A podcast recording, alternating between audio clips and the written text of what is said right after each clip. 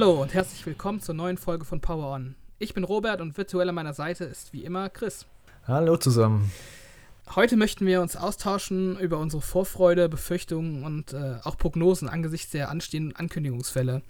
Bis vor wenigen Jahren hätten wir noch konkret von der E3 gesprochen, aber mittlerweile ist zwar der Zeitraum der wichtigsten Neuankündigungen gleich geblieben, aber neben der Messe haben sich eigene Events der Publisher und Jeff Keighley's Summer of Games angesiedelt. Aber genau wie der Jahresabschlusscast ist es quasi jetzt schon Tradition, dass wir auch darüber quatschen. Ähm, gleich mal zu Beginn, äh, meine Frage an dich, Chris. Äh, wie kommst du mit dem neuen Format zurecht? Äh, wirkt sich das positiv auf deine Vorfreude aus oder eher nicht? Also ich muss sagen, inzwischen wieder positiver. Letztes Jahr war das große Problem, dass diese ganze Ankündigungswelle relativ aufgeteilt war. Wir hatten, ich glaube im Mai hat es schon angefangen und diese ganzen Ankündigungen haben sich gezogen bis Ende August, bis zur Gamescom. Mhm.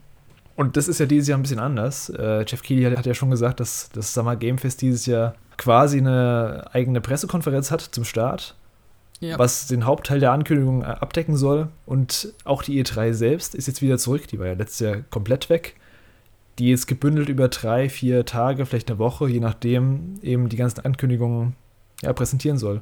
Und dieses Gebündelte, das äh, hat meiner Vorfreude auf jeden Fall wieder gesteigert. Ja, das sehe ich ganz ähnlich. Letztes Jahr hatten wir, glaube ich, ganz zu Beginn die erste Demo von der Unreal Engine 5.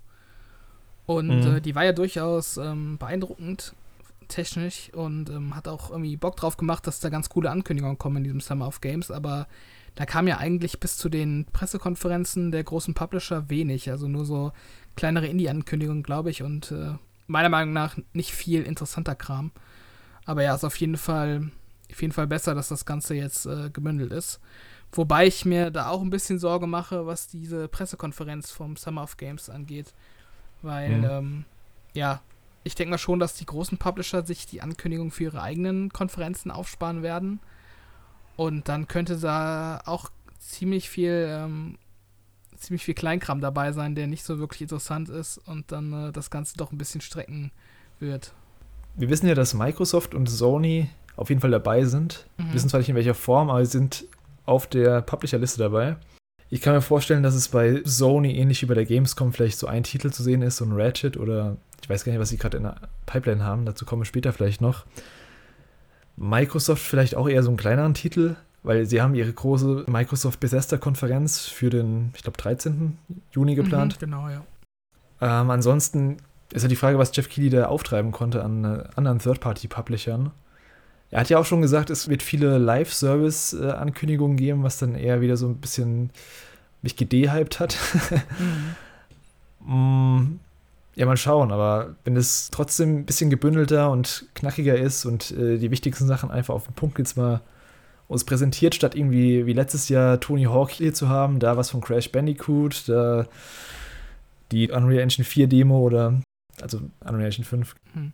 Ja, was ja auch ähm, öfters mal gemacht wurde in der Vergangenheit, ist, dass ähm, beispielsweise bei der äh, Microsoft-Pressekonferenz schon mal so ein kurzer Trailer zu einem Spiel gezeigt wurde, zum Beispiel Assassin's Creed, mhm.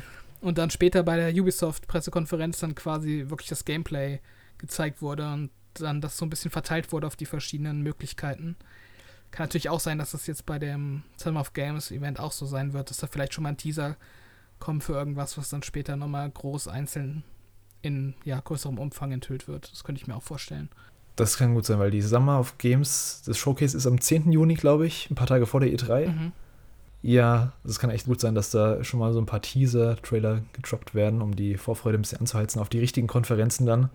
Wissen wir auch noch nicht genau, wer da jetzt alles dabei sein wird. Die E3 selbst wird ja auch eine Konferenz haben, die aber noch nicht, ähm, noch nicht genau spezifiziert wurde, was da gezeigt wird wo ich mich auch frage, was das wird, weil die einzelnen Publisher, ich glaube, Square Enix hat schon gesagt, dass sie was Eigenes machen. Microsoft macht, wie gesagt, was Eigenes.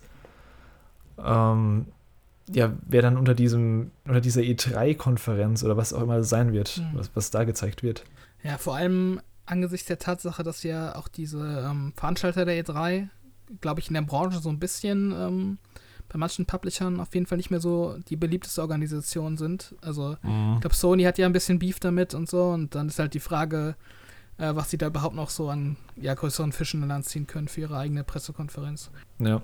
Generell würde ich auch sagen, dass ähm, man in den letzten Jahren, also nicht unbedingt letztes Jahr, aber in den ja, Jahren davor, finde ich, hatte man vorher einfach ein klareres Bild davon, was kommen wird. Also man wusste, es kommt von jedem äh, Konsolenhersteller eine Pressekonferenz, man wusste, es kommt von den großen Publishern eine Pressekonferenz und jetzt ist man irgendwie so gar nicht im Bilde. Also Microsoft hat auch, glaube ich, auch erst vor zwei Tagen bekannt gegeben, wann die Pressekonferenz sein wird. Und ähm, Sony, die ja jetzt verstärkt diese State of Play-Events machen, fokussiert auf einzelne Titel, ähm, da ist meines Wissens nach auch nicht bekannt, ähm, wie viele davon noch kommen werden jetzt äh, in mhm. diesem Sommer oder ob noch überhaupt welche kommen. Und irgendwie ist das alles gerade so ein bisschen äh, ja, im Nebel, was da so auf uns zukommt. Es wirkt so ein bisschen mit der heißen Nadel gestrickt, obwohl wir jetzt eigentlich ein Jahr Zeit hatten. Mhm. Also die ganzen Ankündigungen kommen relativ kurzfristig. Und eben, wie gesagt, die E3 selbst, das Hauptevent quasi, von dem wissen wir noch gar nichts. Wir wissen, dass äh, Greg Miller es moderieren wird von Keine Funny und das war's schon.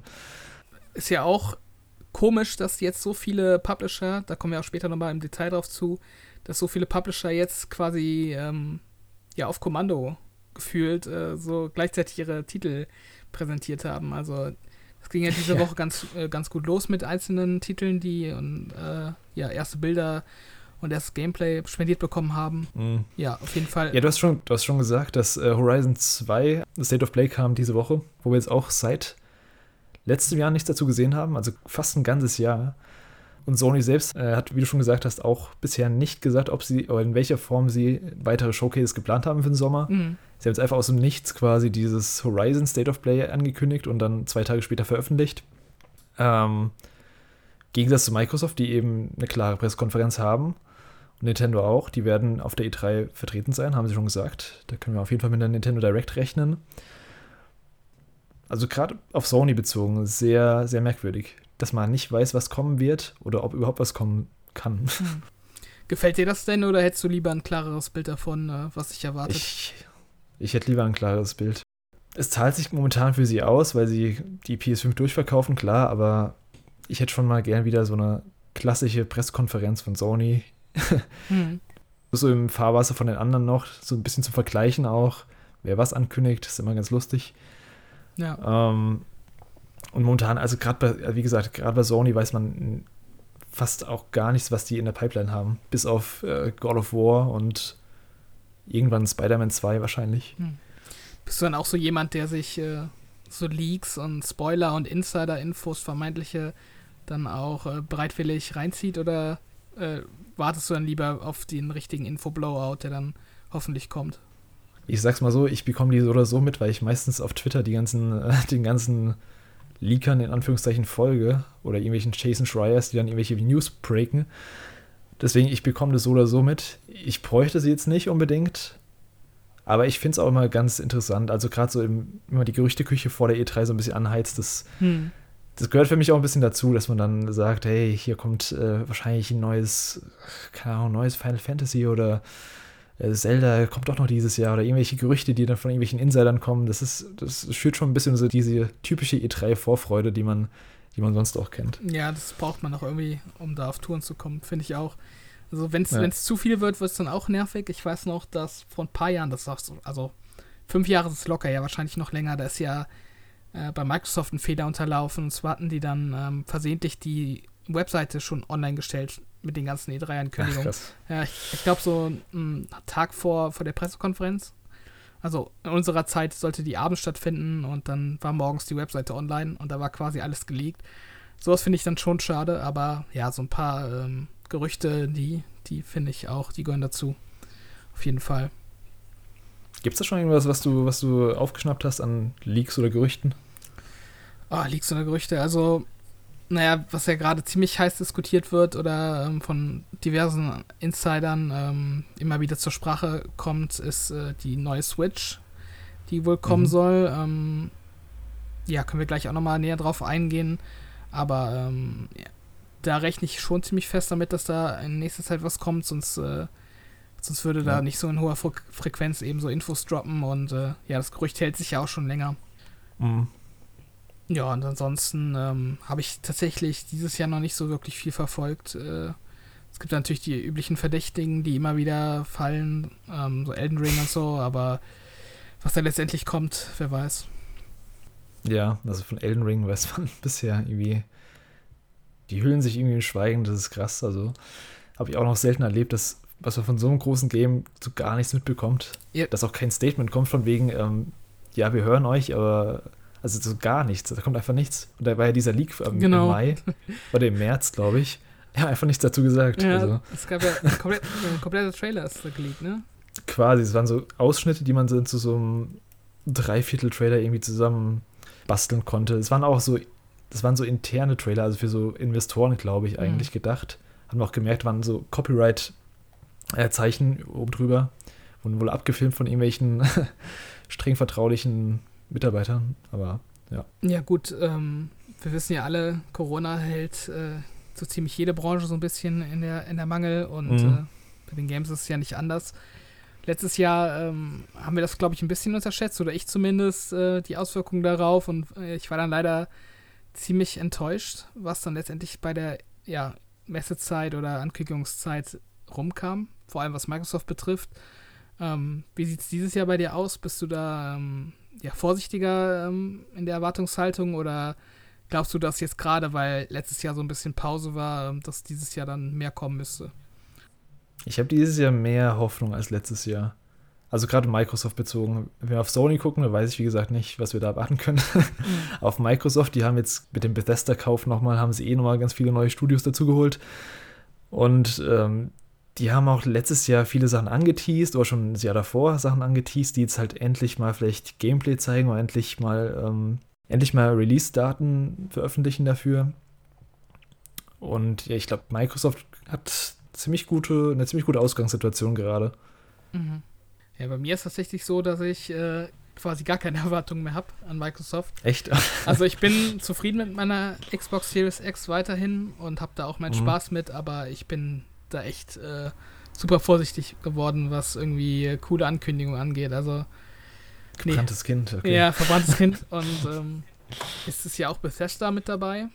Und äh, die Pressekonferenz ist halt auch schon als gemeinsame Pressekonferenz von Microsoft und Bethesda angekündigt. Ähm, dementsprechend weiß ich jetzt auch nicht, wie viel Zeit die da äh, für reine Microsoft-Titel oder ja, die klassischen Microsoft-Titel aufwenden werden wie viel dann quasi mhm. an diese ganzen Bethesda-Projekte geht. Ähm, ja, ich hoffe halt zumindest, dass sie mehr Gameplay zeigen als im letzten Jahr. Das wäre schon eine gute ja, Verbesserung. Auf jeden Fall. Und nicht mehr nur diese CGI- äh, weil die braucht kein Mensch, meiner Meinung nach. Ich glaube aber, Microsoft sollte inzwischen, also die Studios sollten inzwischen so weit sein, dass sie was zu zeigen haben. Mhm. Also gerade so ein, gerade so ein Hellblade, was jetzt auch schon seit zwei Jahren angekündigt ist, oder ja, so ein Everwild ist jetzt auch schon eine Weile angekündigt, wobei das ja angeblich doch noch, noch ein bisschen weiter weg ist, mhm. nach den letzten äh, Gerüchten.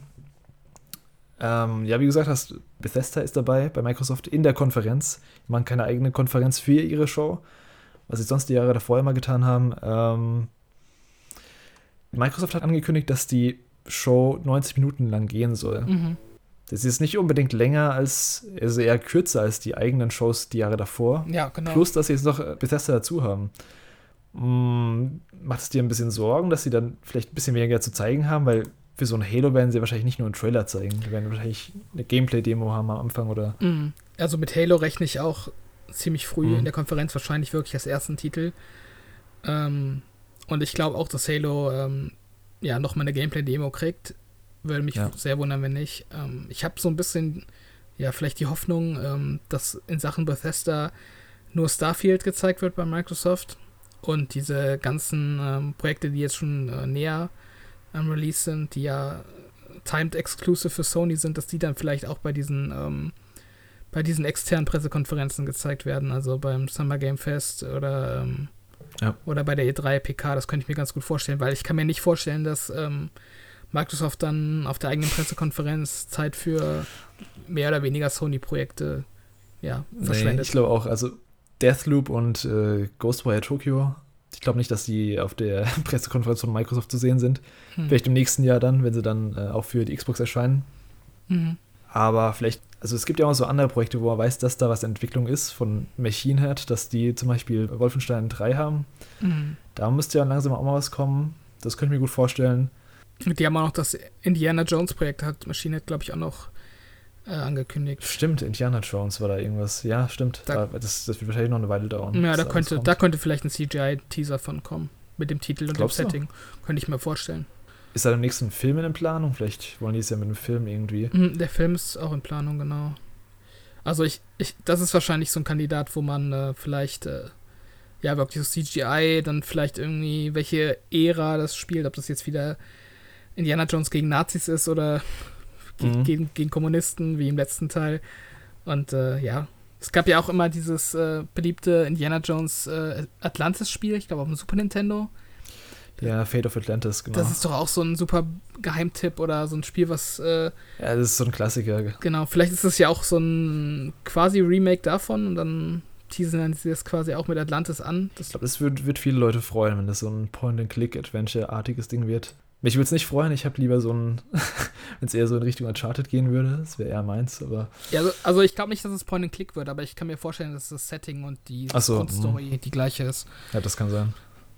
Ähm, ja, ansonsten erwarte ich tatsächlich nicht so viel von Bethesda. Also wie gesagt, Starfield, da wird irgendwas kommen. Starfield müssen sie ja eigentlich, also sie haben sogar im Logo schon von der Konferenz, haben sie schon dieses Starfield-Logo eingeblendet, also da wird Mhm. auf jeden Fall was kommen. Und laut Jason Schreier, der ja immer sehr gut informiert ist, wird man auch ein festes Release-Datum kriegen für Ende 2022. Ich hoffe, man sieht eine Menge Gameplay mal. Es wird an der Zeit. Mhm. Es wurde 2018 angekündigt, offiziell. War vorher schon, es war vorher schon im Gespräch. Also im Grunde ist es schon fast vier Jahre angekündigt inzwischen. Mm, ja. Aber du glaubst auch, dass es äh, Xbox exklusiv sein wird, oder? Glaube ich schon, ja. Ja. Also alles andere wird, würde mich sehr überraschen. Ja. Glaubst du, wir sehen was zu Fable? Oh, Fable, schwierig. Schwierig, schwierig. Also, ich glaube, einen neuen CGI-Trailer werden sie auf keinen Fall zeigen. Oh, das, das, das wird mich so aufregen, ganz ehrlich. Ja. Das ist halt echt die Frage, wie viel Zeit sie übrig haben. Also, ich glaube, Mhm. wenn sie jetzt ähm, zu diversen anderen Spielen Gameplay zeigen, dann brauchen sie von Fable erstmal nichts Neues zu zeigen. Also, man weiß ja, dass es in Entwicklung ist. Ähm, Mhm. Also, ich, ich rechne ehrlich gesagt nicht mit Fable. Ich rechne auch nicht mit Elder Scrolls. Das ist auch noch zu weit Nee, weg. Nee, Elder Scrolls auf keinen Fall. Da wird man auch nicht viel von sehen. Ich glaube, Elder Scrolls wird dann frühestens in zwei Jahren was sehen. Allerfrühestens. Ja, ja, auf jeden Fall. Also Starfield werden die auf jeden Fall erstmal abhaken, bevor sie da irgendwie konkreter rangehen. Avowed gibt's noch Von, äh, von Obsidian. Obsidian, genau. Da gab's ja letztes Jahr diesen, ich glaube, das war so ein In-Engine-Trailer. Das sah so ein bisschen aus wie Elder Scrolls von ihnen, oder? Mm, Genau, das war auch so ein fantasy First rollenspiel Person. Genau. Ja, Obsidian hat auch einiges in der Mache gerade. Die haben ja noch Grounded, dieses ähm, äh, Liebling, ich habe die Kinder geschrumpft, äh, Garten-Survival-Spiel. Das ist gerade in der, in der Beta oder Alpha, weiß ich gar nicht. Also da wird man wahrscheinlich auch äh, vielleicht ein konkretes Release-Datum dann mal ähm, sehen. Äh, genau, Avowed und ähm, Outer Worlds hat Microsoft ja auch gerade die Publishing-Rechte gekauft. Da ist ja wahrscheinlich auch noch mal irgendwie ein Team involviert und werkelt an der Serie weiter. Dementsprechend weiß ich nicht, wie weit die jetzt mit Avowed gekommen sind. Ja. Genau, Everwild von Rare, da rechne ich schon mit, dass man da noch mal was zu sehen wird, auch wenn jetzt Gerüchte, wie du schon sagtest, äh, rumgingen, dass das noch ein bisschen äh, früh ist. Vor zwei Jahren ist es ja angekündigt und da müsste jetzt auch langsam mal äh, ein bisschen was Konkreteres zu kommen, sonst hätten sie das nicht so früh gezeigt. Bei Everwild müssen sie aufpassen, dass es nicht so ein jährliches Ding wird, was sie, wo sie jedes Jahr so einen Trailer zeigen, so nichts sagen, dann. Das kann ganz Ja, leicht. so- das, das ist so ähnlich wie bei Crackdown damals, dass sie jedes Mal irgendwie was zeigen und dann dauert es irgendwie fünf Jahre, bis es rauskommt, dann ist der Hype ganz unten. Hm. Ähm, müssen sie aufpassen.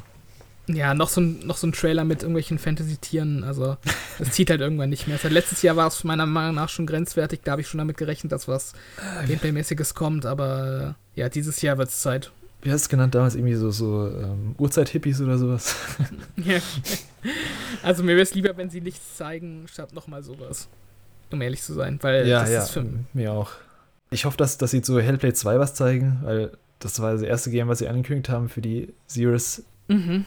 Wobei, da, da habe ich auch letztens irgendwie Gerüchte gelesen, dass das nicht gezeigt wird, was ich echt schade fände.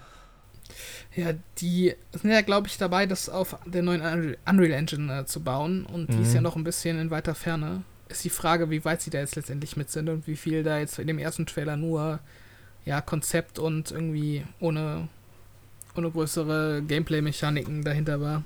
Also, ich glaube, die sind auch noch relativ früh. Das Team ist ja auch nicht so groß und die haben ja auch noch dieses Projekt Mara am Laufen. Das, ist haben ja sie auch noch, stimmt, ja. Ja, also irgendwie habe ich das Gefühl, dass äh, Microsoft so viele Studios hat, die alle an verschiedenen Titeln arbeiten und es wird nichts fertig. das ist so mein Eindruck. Ja, wie gesagt, mein Wunsch an Microsoft, dass die endlich mal richtiges Gameplay zeigen von den Titeln oder Release-Daten raushauen. Mhm. Weil die haben irgendwie gefühlt 10.000 Projekte gerade angekündigt auch schon. Und dann halt noch ganz viel, wo wir wissen, da ist was in der Mache, aber wir kennen die Projekte noch nicht. Mhm. Selbst sowas wie die Psychonauts, wie gesagt, das, das muss auch ja. mal raus irgendwann. Ja, irgendwann muss man auch mal fertig werden damit. Sehe ich auch so.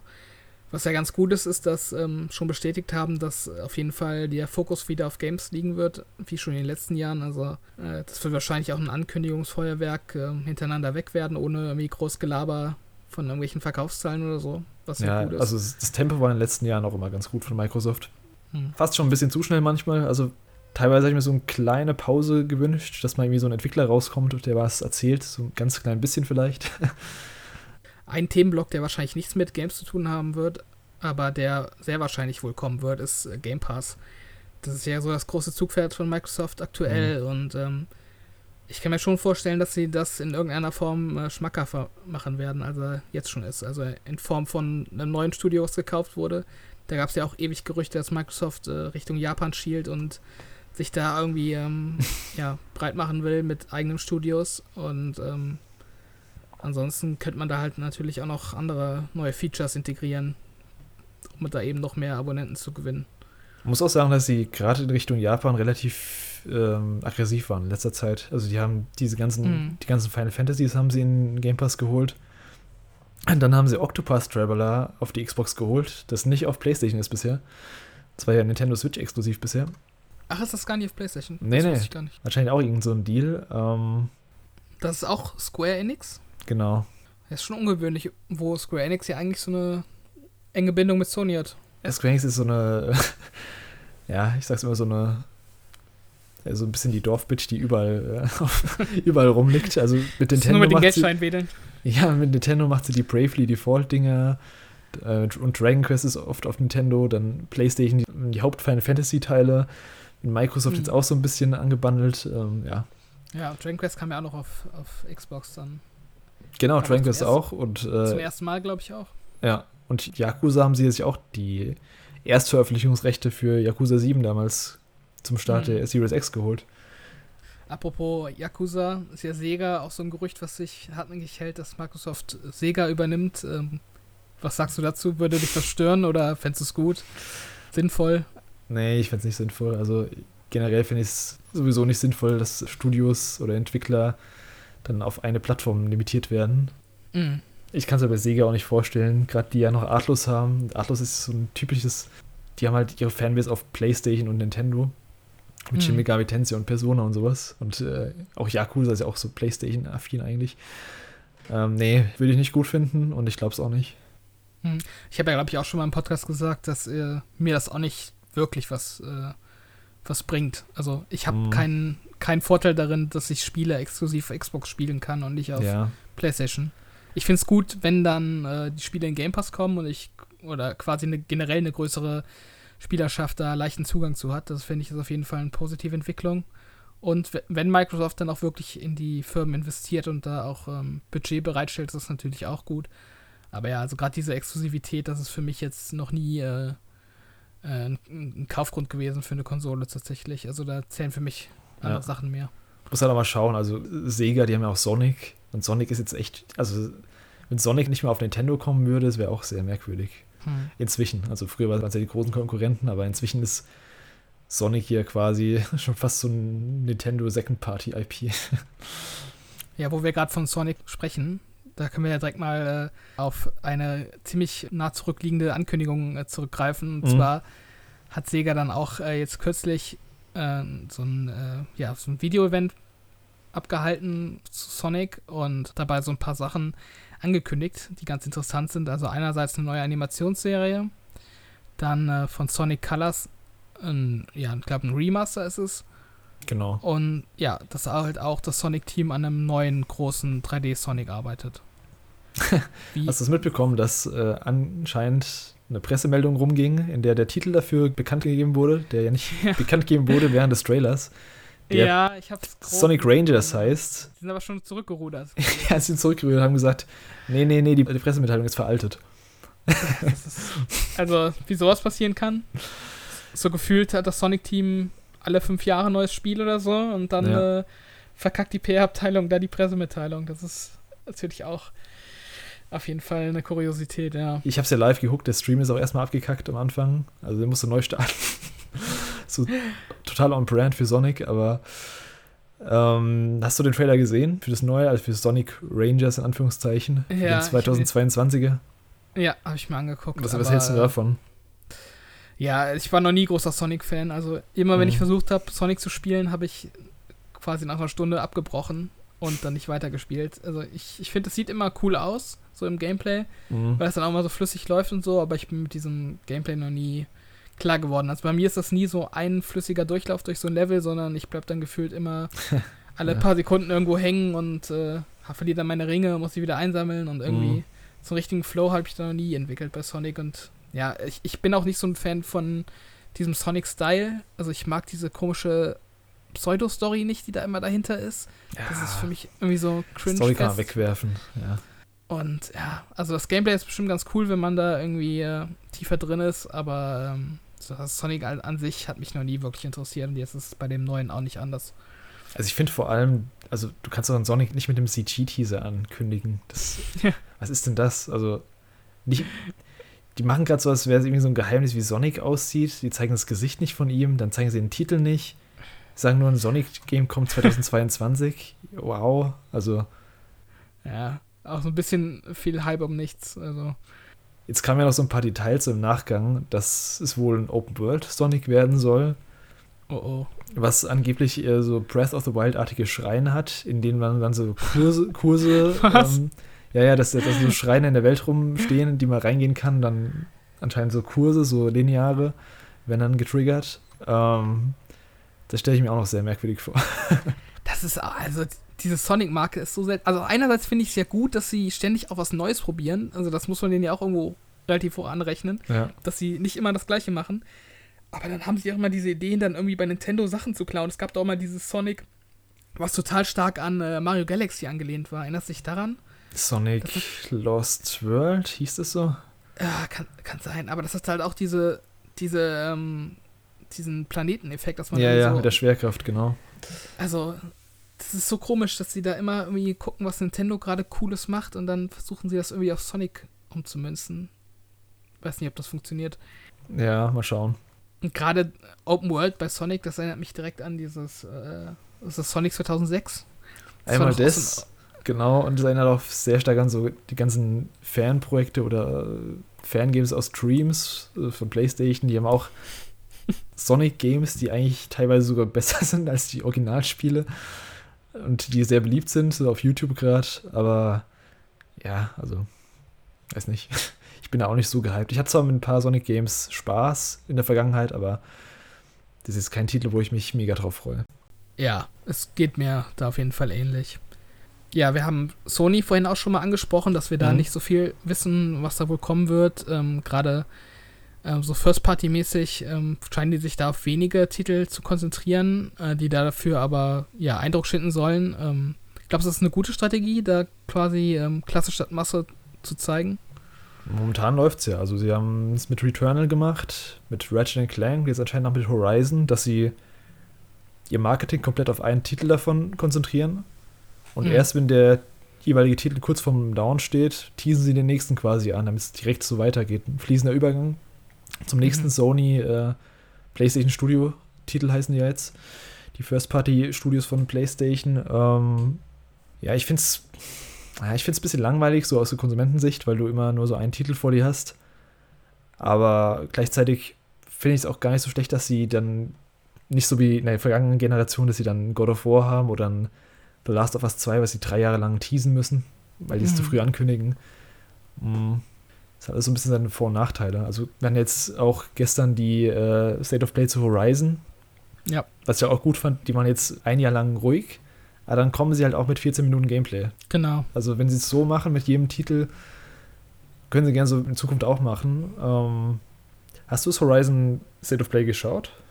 Ich hab's geschaut, ja. Also, Gameplay zeigen ist für mich immer schon mal ein Pluspunkt auf jeden Fall. Also Mhm. ich kann mit diesen ganzen kryptischen CG-Trailern so kann ich halt nichts mehr anfangen. Und die langweilen mich auch nur noch. Und wenn ich halt wirklich Gameplay sehe, auch wenn das jetzt hier ähm, ja nicht so richtig Gameplay war, sondern natürlich ohne ähm, HUD und ähm, können wir also gleich auch nochmal drüber sprechen, ich weiß nicht, ähm, ob du es auch so empfunden hast, aber mir kam das Voice-Over auch teilweise ein bisschen gefaked vor, weil es wirklich zu sehr auf die einzelnen äh, Aktionen gepasst hat, ähm, aber Ja. trotzdem zumin zumindest äh, ja sehr nah an authentischem Mhm. Gameplay. Das haben sie Ähm. damals beim ersten Teil auch gemacht, dass sie so eine, ja, so eine quasi lineare Sequenz gezeigt haben und in der halt Aloy viel mit sich redet, so selbst. Mhm. Und das hat man im Spiel Genau. selbst auch, dass sie eben äh, Kommentare zu allem und jedem abgibt, aber ja, es war schon wahrscheinlich extra darauf gemünzt, dass es äh, genau auf die Situation gerade passt. Wahrscheinlich sind es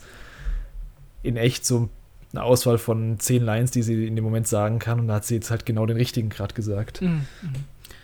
Ja, aber alles in allem äh, auf jeden Fall eine, eine schöne Präsentation. Mhm. Ähm, umfangreich, hat viele Aspekte des Spiels auch gezeigt. Eine, also eine gute Demo, finde ich. Man hat jetzt auf jeden Fall einen Eindruck von verschiedenen Mechaniken bekommen. Und letztendlich ähm, halt auch auf jeden Fall grafisch sehr beeindruckend. Ja. Und dementsprechend, finde ich, hat Sony da viel mit richtig gemacht. Ja, das Einzige, was sie eben nicht gesagt haben, Release-Termin zum Gameplay selbst, also das ist eigentlich wie, das war eigentlich wie erwartet für mich im Grunde. Mhm. Es war Horizon, aber mit einigen Verbesserungen, die ich auch ziemlich gut fand. Also man hat neben halt der Grafik, die äh, verbessert wurde, klar. Ähm, wir haben jetzt unter anderem so einen Gleitschirm wie in Zelda, dass du eben von, Mhm.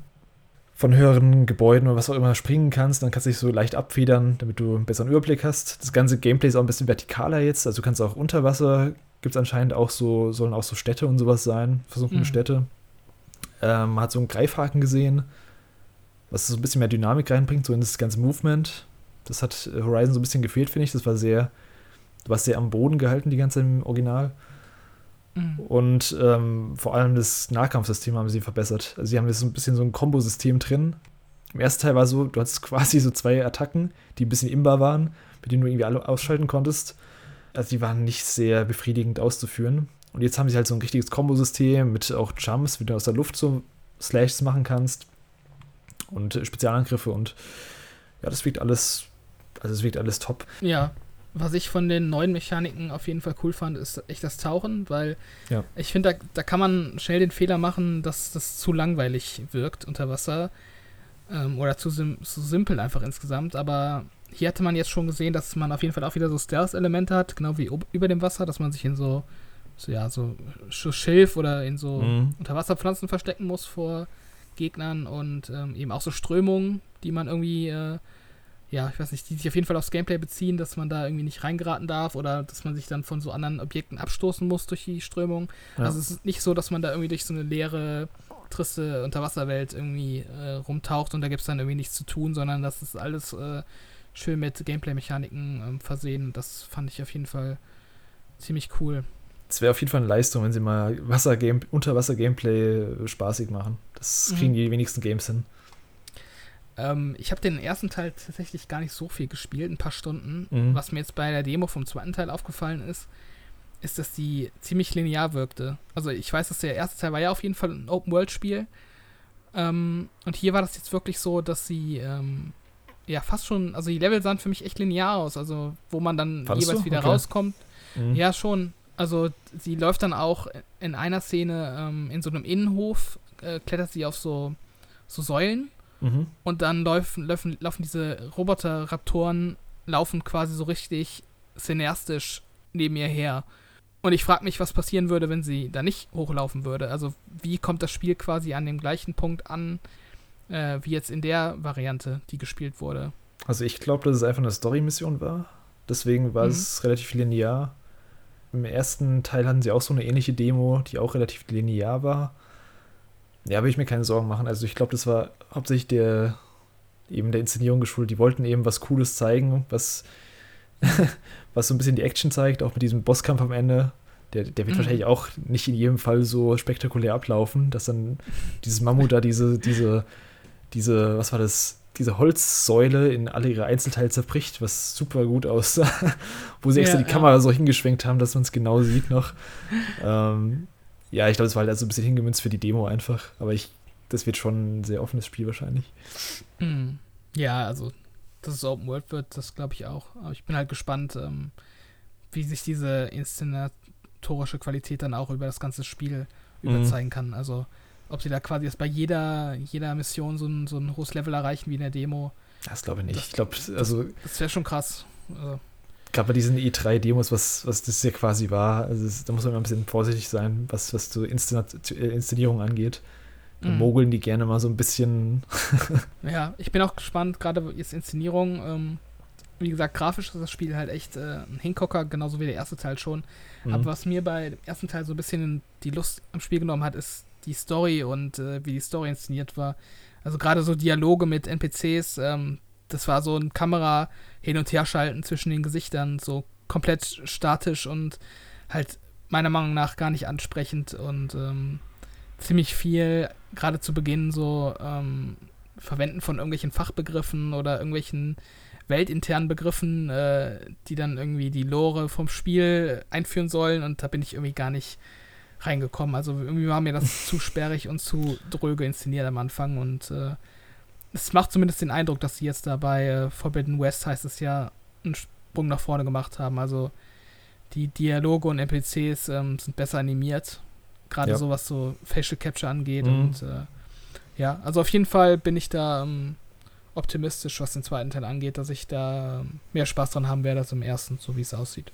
Ich weiß, dass du mit, mit starken Kameras im ersten Teil meinst, wenn du mit NPCs redest. Also es war immer so ein mm. ähm, Shot gegen Shot, war das quasi nur. Ja, ja, genau. Ähm, das haben sie jetzt echt deutlich verbessert, zumindest in den Cutscenes, die sie gezeigt haben. Auch die Gesichtsanimationen, es wirkt alles viel besser. also von der Story her, da hat man sich dann nach ein bisschen Zeit eingewöhnt mit den ganzen Begriffen und alles. Das hat schon alles Sinn ergeben dann. Ich fand die Story auch ganz gut. Am Ende ist ein bisschen abgeflacht, aber das ganze Mysterium war schon ganz cool und so ein bisschen, ja, die Gefahr, die ich sehe, dass sie jetzt, wo sie halt quasi dieses äh, große Mysterium aus dem ersten Teil nicht mehr haben, das wurde ja aufgelöst im Grunde im ersten Teil, woher die ganzen Dinos mhm. kommen, wie die Welt entstanden ist und sowas. Okay. Ähm, dass sie da halt noch eine Story erzählen können, die auch, ja, die auf einem ähnlichen Niveau ist. Mhm gibt ja diesen komischen Anhaltspunkt mit dieser, dieser Seuche, die sich irgendwie übers Land ausbreitet und mhm. Aloy soll da die Quelle von finden oder auf jeden Fall ein Gegenmittel. Übrigens, ganz lustiger Fun-Fact hier: Die Sprecherin von Aloy ist ja ähm, Ashley Bird, die auch die Sprecherin von Chloe ist, von Life is Strange. Mhm, mh. Und wir sehen am Ende so einen, so einen Sturm, der, äh, der aufzieht. und da sagt sie, uh, Storm is coming. Da dachte ich immer so, okay, das habe ich schon mal gehört irgendwoher. Ja, scheint irgendwie äh, Stürme in ihren Sprechrollen anzuziehen, auf jeden Fall. Stimmt.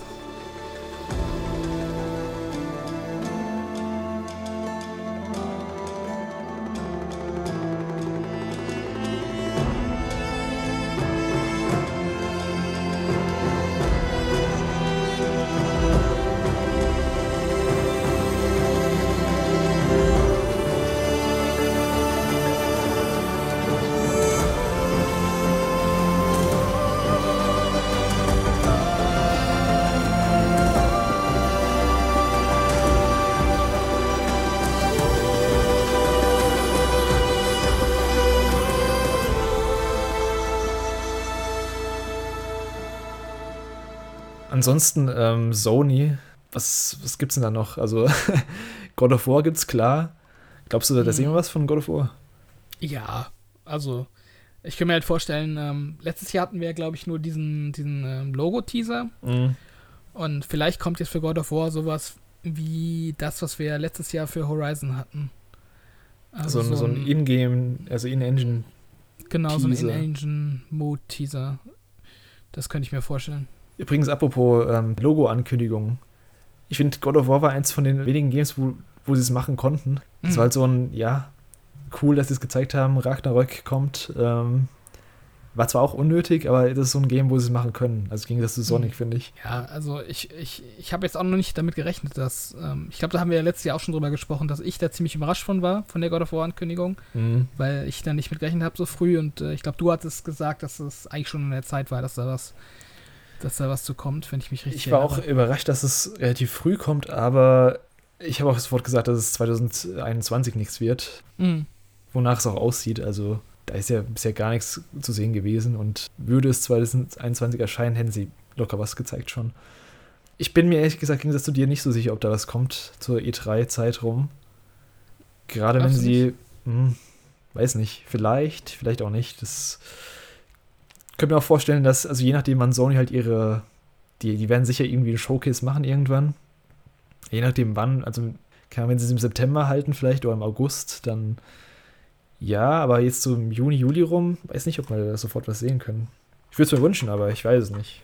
Wäre halt auch vielleicht so ein Kandidat für diese Summer of Games äh, Pressekonferenz. Das wäre das wär ein fettes Ding. Ich weiß nicht, ob Sony sowas abgeben will. ein eigenes State of Play werden sie nicht dazu machen, wenn es dieses Jahr nicht mehr kommen sollte. Mhm. Und dann äh, wäre das vielleicht ein ganz gutes Outlet dafür. Also da würden sie auf jeden Fall, gerade wenn da jetzt nicht so viel anderer großer Kram dabei ist, ähm, schon so ein bisschen Aufmerksamkeit auf sich ziehen, wenn sie das dann in diesem Summer of Games Event äh, raushauen. Vielleicht. Oder, wie gesagt, sie machen halt doch irgendwie so eine eigene Pressekonferenz. Wobei ich von so einer eigenen Pressekonferenz jetzt von Sony, von Sony First-Party-Titeln nicht so viel erwarten würde. Neues. Also sie haben God of War, Horizon, Ratchet kommt gerade raus. Und dann glaube ich, dass sie halt sich viel auf diese Third-Party-Verträge stützen würden. Mhm. Also Deathloop kommt noch von Bethesda, mhm. äh, Ghostwire Tokyo. Dann haben sie noch einen Exklusivvertrag mit äh, Square Enix, mit Final Fantasy 16, mit äh, Forspoken und äh, mhm. jetzt angeblich noch eben dieses äh, Final Fantasy Souls-like Spin-off von Ninja The äh, nicht Ninja Theory, von Team Ninja. Mhm. Das wohl auch PS5 exklusiv sein soll, zumindest vorerst. Äh, ich glaube, da werden sie da werden sie ein bisschen was zeigen von diesen ganzen Third-Party-Exklusivverträgen, die eigentlich auch nicht so geil sind, weil das alles zeitexklusive Geschichten sind. Ja, mal schauen. Aber schon immer ziemlich lange Zeit exklusiv. Also ich denke mal, unter einem Jahr wird da nicht viel gehen bei den ganzen Sachen. Von Dingen wissen wir es ja schon, von Forspoken, dem Spiel Ach, mit, ja, so ist 24 Monate Sony exklusiv. Okay. Was krass ist. Also 24 Monate. Holy shit. Ja. Ähm, hat Sony aktuell, äh, gerade Sony USA, haben die aktuell gerade so einen Phil Spencer-mäßigen Charakter am Start? Also, ich weiß ja, früher hatte Sony immer ähm, gefühlt mehr so Personal, was, was so äh, ja. quasi die Brand äh, vertreten hat. Aber irgendwie habe ich da jetzt gerade gar nicht so eine Bezugsperson im Kopf, die so eine Pressekonferenz machen könnte. Nee, also sie haben da ziemlich zurückgefahren in den letzten Jahren. Hast du hast mhm. recht. Also sie hatten früher immer. Mark Cerny vielleicht, aber ob der so eine ja. komplette Pressekonferenz machen nee, würde. Mark Cerny ist eher der Hardware-Typ. Der wird eher, vielleicht kommt er für so ein Neck 3 mal kurz auf die Bühne, aber, aber nicht, ähm, so eine Pressekonferenz wird er nicht halten.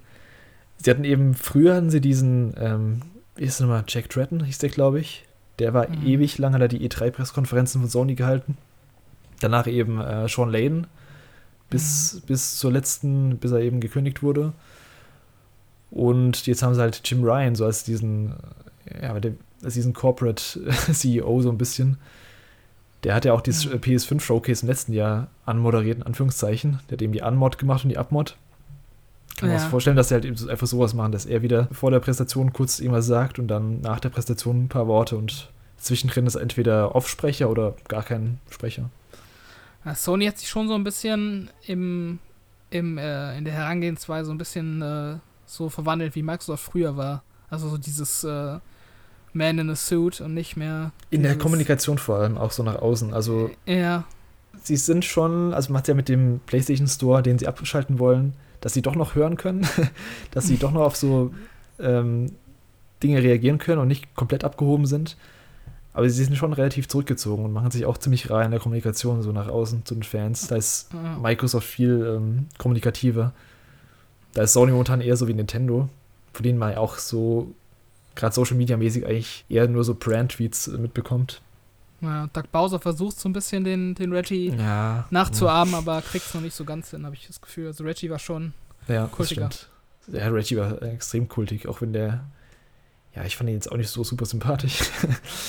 ähm, ja, Sony hat halt noch so Yoshida, der eben so ein bisschen für die Indie-Sparte inzwischen äh, verantwortlich ist und der auch ziemlich mhm. aktiv ist auf Twitter. Der liked auch jeden Tweet, wenn du dem was schreibst.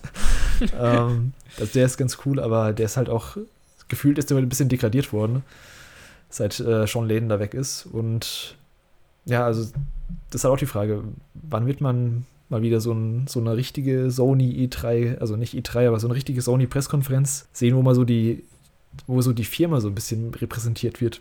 Mhm. Momentan wirkt es halt immer so, ah, hier ist ein State of Play, da ist ein State of Play. Aber so zelebrieren wie Microsoft, die dann rauskommen und sagen, hey, wir sind hier für die Gamer und wir geben euch hier die ganzen Games im Game Pass und äh, ich bin mhm. Phil Spencer und ich bin selber Gamer und sowas. Mhm. Ja, ist die Frage, wie lange man das machen kann, ohne dass sich da so ein bisschen die, die Gemüter äh, verändern bei den Fans. Ich meine, noch hat Sony da überhaupt kein Problem mit. Ist ja nee, immer noch äh, ja. Everybody's Darling so ein bisschen. Ähm, aber jetzt gerade so, ähm, was auch in letzter Zeit so mit, mit äh, Crossplay zum Beispiel, da kam ja dann auch erst diese Weigerung äh, von Sony, das irgendwie zu machen. Und ähm, dann ist ja, glaube ich, in diesem Apple versus Sony ähm, Gerichtsverfahren äh, Apple versus Epic meinst du? Äh, Apple vs. Epic, genau. Dass, glaube ich, mhm. Sony eine Gebühr dafür verlangt von Publishern, ja. wenn sie, äh, wenn sie Crossplay etablieren wollen. Deswegen ist jetzt auch Borderlands 3 zum Beispiel nicht Crossplay. Hat jetzt Randy Pitchford kürzlich auf Twitter bekannt gegeben. Also, ähm, sie suchen sich halt auch schon so ein bisschen den Beef und äh, haben aktuell noch so ein bisschen das Glück, dass sie äh, das halt mit sehr guten Spielen ausgleichen können. Aber wenn da irgendwie mal, äh, also ich glaube nicht, dass das unbedingt passieren wird, aber sollten die Spiele irgendwie in der Qualität mhm. ähm, bisschen so äh, zurückgehen, dann äh, weiß ich nicht, dann kann sich das auch, glaube ich, ganz schnell äh, das Gemüt verändern. Man hat es ja auch bei Microsoft gesehen. Die, die 360 war super beliebt und dann äh, hat man sich da äh, ja ein, zwei Jahre ähm, bisschen zu weit aus dem Fenster gelehnt und schon hat man halt die krasse Markenkrise und muss alles dafür tun, das wieder gerade zu biegen. Also. Ich glaube, es ist halt der Vorteil von Sony momentan auch, dass sie von den Marken selbst relativ stark aufgestellt sind, gegen das zu einem Microsoft vor ein paar Jahren, die dann äh, mhm. im Jahreszyklus dieselben paar Spiele hatten. Und die haben jetzt halt ja, sehr starke First-Party-Studios aufgebaut, in letzten, gerade in den letzten Jahren. So ein Guerilla Games, was vorher Killzone gemacht hat, macht jetzt ein Horizon. Äh, so, mhm. ein, so ein Sucker Punch ähm, mit einem Ghost of Tsushima oder jetzt auch halt ein Insomniac Games, die halt einfach mal Ratchet Clank und einen Spider-Man haben, was halt auch schon so richtig krass hochwertige Titel sind. Mhm. Und ich glaube, die wollen sich da echt so ein bisschen so als Premium, äh, Premium Gaming Publisher etablieren. Ist ja die Frage, wie sympathisch das ist, aber solange das läuft, auch mit ihren Preisen, mit ihren 80 Euro pro Titel. Mhm. Auf jeden Fall eine, meiner Meinung nach, ein bisschen äh, riskantere Strategie als von Microsoft. Auf jeden Fall die, nicht unbedingt die sympathische. ähm, ja, Microsoft und Sony haben wir jetzt eine ganze Menge zugesagt. Was wir jetzt ein bisschen äh, bisher unter den Tisch haben fallen lassen, ist Nintendo. Ähm, die haben ja auch einige Titel in der Pipeline und mhm. ähm, auch länger nichts mehr von äh, diversen größeren Titeln äh, verkündet. Also einer, eine Marke, die jetzt gerade kürzlich noch ein paar Updates bekommen hat, ist Pokémon. Da wissen wir jetzt äh, konkreter ähm, Datum von dem äh, Legend of, ich weiß gar nicht, wie es heißt, Arceus? Arceus, Arceus genau, ja. Spin-off. Äh, da wissen wir jetzt, das kommt schon im Frühjahr nächsten Jahres. Es kommt schon im ähm, Januar. ja. Ende Weil, Januar. Also, was, äh, was ich echt krass finde. Weil letztes Mal, wo wir es gesehen haben, war es echt sehr rough noch. Also, mhm. wie das innerhalb von einem halben Jahr jetzt so gepolished werden soll, dass es, dass es ein gutes Spiel wird. Also, allein vom technischen Standpunkt aus, weiß ich nicht. Mhm. Aber vielleicht äh, ist da Switch Pro so eine Lösung für. ja, schwierig. Also, genau. Ich finde halt auch, dass es, äh, ja, gerade was die Technik anbelangt, nicht besonders überzeugend war. Und gerade auch diese Open-World-Abschnitte in dem letzten Mainline-Pokémon, die waren ja auch schon äh, ziemlich grottig, was so die Optik angeht. Und jetzt wollen sie ja darauf scheinbar auf der Basis so ein komplettes Spiel bauen. Schwierig. Ähm, ja, du hast gerade angesprochen, Switch Pro. Das ist ja so ein Gerücht, was sich super hartnäckig hält und gerade auch in den letzten Tagen immer wieder aufkam, dass jetzt äh, die Ankündigung einer Switch Pro oder ja, Switch HD, wie man auch immer sagen mhm. will, irgendwie eine Neuauflage der Switch äh, kurz bevorsteht. Also ich würde es auch schon gar nicht mehr als Gerücht betiteln. Ich würde einfach nur sagen, das ist halt eine Ankündigung, die, auf die wir einfach nur warten momentan. Mhm. Dass es kommt, ist äh, von mehreren seriösen Quellen bestätigt worden. Ähm, mhm. Soll angeblich im September rauskommen.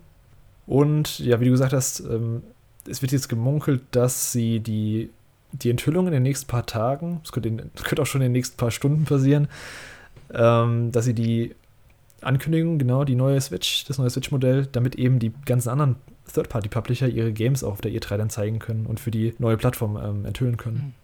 Äh, wie siehst du das? Bis, äh, also ich habe da so ein bisschen die Befürchtung, gerade weil das so irgendwie unter der Hand und irgendwie so unspektakulär jetzt scheinbar alles vonstatten geht, äh, habe ich so ein bisschen die Befürchtung, dass da äh, nicht ein großes Update ins Haus steht. Also das ist eher so ein so eine klar, also natürlich ein bisschen leistungsstärker, aber zu ja. leistungsstark können sie es auch nicht machen, weil äh, selbst wenn sie jetzt das reguläre Switch-Modell irgendwie äh, nicht mehr produzieren, gibt es halt immer noch diese Switch Lite und ähm, quasi musst du dann äh, die Spiele auch darauf lauffähig haben. Also mhm. Ich finde es alles so ein bisschen komisch. Also es, soll scheinbar eine neue Konsole kommen, aber also es zelebriert wird das Gefühl nicht. Es heißt ja, dass sie die neue Konsole bringen wollen, die auch teurer sein soll als das Originalmodell von 330 Euro bei uns, glaube ich. Und dass die auf äh, mittlere Sicht die alte komplett ersetzen soll. Also dass dann nur die Switch Lite gibt und eben dieses neue Switch Pro Modell. Whatever. Mhm. Ich glaube auch nicht, dass das Update so krass ausfallen wird. Ich denke, das wird so ein bisschen besser sein, so wie eben wie wir es in der Vergangenheit gesehen haben mit New Nintendo 3DS oder mit äh, DSi gab es damals, glaube ich. Ja, ebenso wie so ein New Nintendo 3DS quasi. Vielleicht ein bisschen mehr als das Upgrade. Und ja, mhm. ich, ich glaube, es wird ein bisschen krasser, so im Vorfeld gerade gehypt, als es in echt sein wird. Ich glaube, das wird relativ unspektakulär. Eben ein bisschen stärkere Hardware, besseres Display und wahrscheinlich für Leute, die jetzt sich einen neuen Switch holen würden, ist ein guter, guter Zeitpunkt zu warten gerade. Ich frage mich halt so ein bisschen, ähm, was das bringen soll, weil nehmen wir mal an, die ist jetzt ein bisschen stärker als die bestehende Switch, dann könnten vielleicht noch für die für die äh, ja, paar kommenden Cross-Gen-Titel ähm, von Sony und Microsoft ähm, Konsolen könnten da vielleicht noch Ports kommen für die neue Switch. Mhm. Aber spätestens, wenn dann ähm, ja die, die, ähm, die One- und PS4-Generation komplett äh, ausgefahren ist, ähm, also da ist man noch quasi in der gleichen Situation wie, wie jetzt, dass dann quasi keine Ports mehr kommen, weil die Konsole dann wieder zu schwach ist. Also ich kann mir nicht vorstellen, dass die neue Switch stark genug ist, um ähm, PS5 oder Xbox Series Ports zu handeln. Und wenn halt wieder nur in so einer grottigen Auflösung. Und da frage ich mich halt, was es bringen soll. Das habe ich mich auch schon gefragt. Also, die werden ja zwangsläufig wieder in die Situation kommen, selbst wenn sie dieses äh, Zwischenupgrade machen, wie eben Xbox One X und äh, PlayStation 4 Pro damals. Mhm. Das verlängert so ein bisschen den Lifecycle von der eigenen Konsole, aber in der Situation, wo sie gerade sind, dass sie eben von den großen AAA-Spielen nichts abbekommen oder wenn dann eben nur so abgespeckte Ports, ja, wird ihnen auch nicht lange helfen. Mhm. Also ich glaube persönlich, das ist hauptsächlich dann aus ähm, eigenem Antrieb gekommen, dass irgendwie Studios oder Entwickler von ihnen gesagt haben, oder so ein Platinum Games mit Bayonetta 3, dass sie gesagt haben, wir brauchen einfach mehr Power, um das Spiel gescheit lauffähig zu bringen und das deswegen so kommt. Ich glaube nicht, dass es die große Third-Party äh, sein wird. Ich glaube, es wird eher so mhm. für Verbesserungen für Breath of the Wild 2 oder Metroid Prime 4 oder was es da sonst noch gibt. Hm. Das Problem ist aber, du hast halt trotzdem noch, äh, ich weiß gar nicht, 80 Millionen verkaufte normale Switch-Einheiten. Mhm. Irgendwie so ist um den Dreh auf jeden Fall eine sehr hohe Zahl. Halt im Umlauf. Und ähm, ja, also ich glaube nicht, dass, dass sich die Mehrheit dieser, ähm, dieser Kunden dann auch eine Switch Pro kaufen wird. Dementsprechend hast du halt immer noch einen riesigen Pool an äh, bestehenden Switch-Kunden und dein Spiel muss darauf trotzdem laufen. Mhm. Das glaube ich auch. Ich glaube, dass sie keine Exklusivtitel dafür rausbringen werden. Vor allem nicht irgendwelche größeren Titel, sowas wie ein Metroid oder ein Zelda. Die Frage ist halt, was passieren wird, wenn das nächste Modell, also wenn der richtige Nachfolger rauskommt. Mhm. Wird es dann, also wie, wie, erstens, wie groß wird der Schritt dann sein zur Switch 2 quasi? Und werden sie es dann so machen, dass quasi die Switch Pro dann abwärtskompatibel ist zu den Switch 2 Titeln? Also, dass sie quasi so ein Handymodell machen, dass immer ein paar Versionen hinterher noch äh, lauffähig sind. Mm, das ist so ein bisschen die Frage. Also, ich glaube, so auf so allein gesehen bringt die Switch Pro jetzt erstmal nicht so viel. Also die Frage, was sie danach vorhaben. Hm. Ja, also ich bin weiterhin, äh, ich glaube, wir hatten ja schon mal länger darüber gesprochen, ich bin da weiterhin auch ähm, nicht, glaube ich, nicht so nicht so die Zielgruppe bislang. Also ich lasse mich gern vom Gegenteil überzeugen, wenn sie dann angekündigt wird und sie irgendwie tolle neue Features hat und wirklich deutlich besser ist, dann schaue ich mir das Ganze gerne nochmal ein bisschen genauer an, aber ja, bisher ist Switch Pro für mich eher so ein Thema, was mich nicht wirklich interessiert auch für mich, sie müsste für mich auch echt deutliche Argumente liefern, dass ich da jetzt umsteige nochmal. Ja, deutliches Argument ist vielleicht Breath of the Wild 2. da haben wir jetzt länger nichts von gehört, nichts, länger nichts von gesehen, mhm. aber ähm, ja, man weiß halt auch nicht, kommt es dieses Jahr noch? Gibt es wieder das Duell zwischen ähm, vielleicht Horizon äh, 2 und Breath of the Wild 2 in diesem Jahr? Wie siehst du das? Bist du da mittlerweile äh, gehypter oder hat sich da nicht viel getan bei dir? Gehypt bin ich, nee, gar nicht. Also ich freue mich zwar drauf, aber da hat man jetzt auch zwei Jahre nichts mehr gesehen. Mhm. Und das Thema angesprochen mit Horizon und Zelda. Meine Vermutung war ja, dass sie zu Horizon keinen Termin genannt haben, weil sie befürchten, dass Zelda vielleicht einen Termin bekannt gibt, der dann wieder in die ähnliche, in den ähnlichen Monat schlägt, was halt für Horizon, glaube ich, nicht so geil wäre, weil eben Zelda schon so ein Ding ist, was allein von der Marke her viel überschatten wird. Mhm. Ansonsten, ja, ich, ich hoffe einfach, also ich hoffe, sie zeigen einfach was. Das ist das Wichtigste, dass sie zu E3 was zeigen. Wenn sie diese E3 nicht zeigen, zu, zu Breath of the Wild 2, ist es schon alarmierend. Ja, sehe ich ähnlich. Also, ich hatte meinen Spaß mit dem ersten Teil, aber bin da jetzt auch nicht so voll ins begeistert von. Ich nehme dann den zweiten Teil ganz gerne mit und mit den auch sicherlich spielen, aber da hat sich jetzt in den letzten Monaten, äh, gerade auch weil es so still um das Spiel war, habe ich, äh, hat sich ja nicht viel getan für mich. Ähm, wie oft hast du im, im letzten Jahr an Splatoon 2 gedacht? Ne, 3 ist es ja schon. Oh. Seit der Ankündigung. Nicht so oft. ich ich, ich, ich auch nicht. vergessen, also, dass es existiert hat. Das ist bei mir auch nicht hängen geblieben das ist bei mir auch so ein bisschen das Problem. Also meine Switch äh, mache ich für so ein paar Indie-Spiele ab und zu an, aber so die großen Titel irgendwie, ich weiß nicht. Es sind zwar schon ganz gute Marken und ich weiß auch, dass sie alle eine Fanbase haben, aber irgendwie so den wirklichen Reiztitel, den hat Nintendo für mich irgendwie nicht am Horizont. Also so ein Splatoon, wie gesagt, ich habe es auch äh, ziemlich vergessen seitdem. Und ähm, ja, so ein Bayonetta hat man nichts Neues mehr von gehört. Seit vier äh, bin, ja, da bin ich weiterhin auf demselben Stand äh, vom Hype-Level, dass ich mich zwar darauf freue, aber halt so ins, ins, Un ins Unbekannte freue. Also man weiß halt nicht, auf was man sich freut. Und so geht es mir dann halt leider bei, bei vielen Spielen. Metroid Prime 4, auch potenziell interessant, aber es gibt halt nichts, woran man sich irgendwie festhangeln kann. Ja, das wäre jetzt auch mein großer Wunsch für Nintendo, diese E3, dass sie, dass sie neue Spiele ankündigen. Ja. Egal, ob es jetzt neue IPs sind oder äh, Sequels. Wir hatten es ja in diesem, in unserem Quo Vadis Nintendo Podcast schon mal gesagt, dass da in der zweiten Hälfte von 2021 nicht viel da ist, auch für nächstes Jahr nicht viel angekündigt ist bislang. Mhm. Nicht nur für die Switch selbst, sondern auch von Nintendo, also von dem Entwickler Nintendo selbst, gibt es nicht so viel momentan, was angekündigt ja. ist. Also, ich weiß nicht, hast du diese Metopia-Demo mal gezockt auf nee, der Switch? Nee. Interessiert mich auch gar nicht. ich ich habe die halt runtergeladen und nach fünf Minuten wieder ausgemacht. Also. Das war ja ein 3DS-Spiel, was ja. einfach jetzt geportet wurde. Das sind halt so Spiele, die sind halt ganz nett und ich will auch gar nicht sagen, dass man damit keinen Spaß haben kann, aber das nicht. Das sind halt für mich irgendwie nicht so die Spiele, auf, auf die ich Bock habe. Also die Spiele, auf die ich Bock habe, das sind halt so diese klassischen Nintendo-Marken, Zelda, Mario, Metroid, mhm. Äh, Donkey Kong vielleicht auch noch und halt auch so Sachen wie F-Zero fände ich auch nochmal cool oder Star Fox da einfach irgendwie coole neue Impulse zu sehen, neue Ideen und halt wirklich hochwertige 3D-Action-Adventure von Nintendo. Sowas will ich apropos, halt ganz gerne sehen. Apropos Donkey Kong, da gab es ja auch gerade im letzten Gerücht, dass das Team von Super Mario Odyssey an einem neuen Donkey Kong arbeitet. Mhm.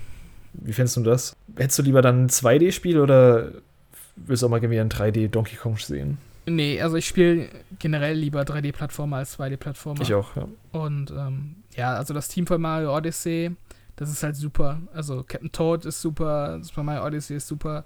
Generell die ganzen mhm. 3D-Marios, die die gemacht haben, sind äh, fantastisch. Und äh, ich bin jetzt nicht der größte Donkey Kong-Fan. So vom Charakterdesign her ist es nicht so eine Spielwelt, die mich bisher sonderlich angesprochen hat. Aber ähm, ja, für, fürs Gameplay allein würde ich das auf jeden Fall ähm, spielen wollen. Also da gehe ich von aus, dass das ähm, egal was sie anfassen, dass es auf jeden Fall gut werden wird und dementsprechend nehme ich da auch gerne Donkey Kong.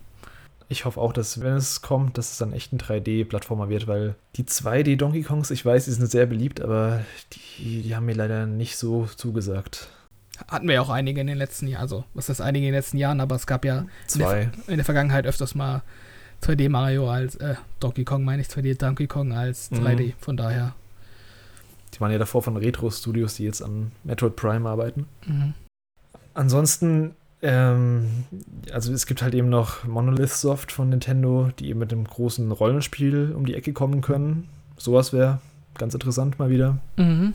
Ja. So eine Art von Spiel. Ist ja nicht, nicht auch das Gerücht, dass sie dann jetzt irgendwie so ein, äh, so ein Mittelalter-Setting machen wollen bei Monolith? Hatte ich, glaube ich, mal irgendwo aufgeschnappt, also nicht mehr dieses Sci-Fi-Setting, mhm. sondern da irgendwie auch was Neues probieren wollen. Es gibt so ein Artwork, wo sie eine Stellenausschreibung hatten von vor zwei Jahren, glaube ich.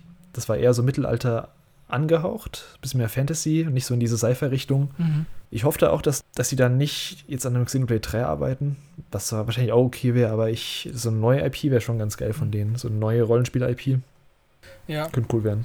Also ich bin bei Rollenspielen auch immer potenziell dabei. Was mich bei gerade bei so Japan-Rollenspielen oft abschreckt, ist, dass die mir zu sperrig sind. Also das, sind, das Menü oder das HUD vom Spiel ist so überfrachtet. Das ist ja gerade so bei Monolith ähm, ziemlich extrem, dass dann im Kampf gefühlt 20 Werte gleichzeitig aufploppen, die mir irgendwas anzeigen und jeder Charakter hat drei äh, Leisten, die sich füllen und, und, äh, und leeren und irgendwie, das ist mir zu, also da habe ich das Gefühl, ich bin irgendwie, weiß nicht, ein Verwaltungsprogramm am PC am Bearbeiten, statt irgendwas zu spielen.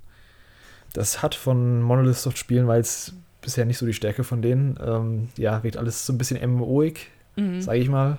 Mit diesen ganzen Shortcuts, Shortcut-Fähigkeiten oft ähm, unter dem Bildschirmrand. Ja, da können sie auf jeden Fall noch ein bisschen was verbessern dran. Ja, ich meine, es hat halt auch seine Fanbase, die das halt genau das halt haben will, aber ja, klar, mich, mich holt halt nicht so ab, diese Art von Rollenspiel.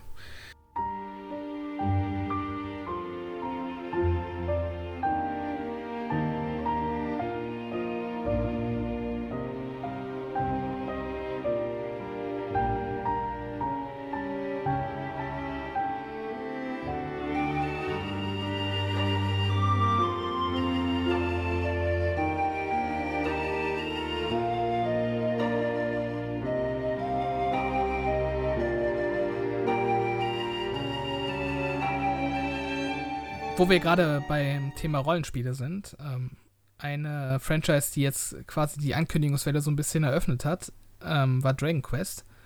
Und zwar wurde jetzt auch kürzlich ähm, Dragon Quest 12 angekündigt. Soweit ich informiert bin, bisher nicht für irgendeine bestimmte Plattform und auch ohne konkretes Datum, aber dafür mit der Info, dass das Ganze düsterer sein soll, erwachsener und wohl auch ein neues Kampfsystem ähm, bieten soll. Mhm. Was sagst du dazu als äh, JRPG-Experte? Ich finde es erstmal gut, dass sie sich ein bisschen was wagen bei Dragon Quest, weil wer Dragon Quest kennt, der weiß, dass die Serie sich seit, ja, seit Beginn an, seit 35 Jahren kaum verändert hat. Auch vom Ton her. Und wenn sie sagen, es wird, sie sagen ja explizit, es wird ein Dragon Quest, was sich an Erwachsene richtet. Das ist erstmal was, was mich, ähm, was mich so ein bisschen hypt. Man hat zwar nichts gesehen bis aufs Logo, mhm. auch das Logo wirkt schon so, es fällt so ein bisschen aus der Reihe gegen das zu den anderen Logos, die man von der Reihe gesehen hat. Bisher waren es immer so normale römische Zahlen. Jetzt hat man dieses flammende, diese flammende X und dieses flammende äh, II, also quasi die 12 so im Hintergrund. Mhm.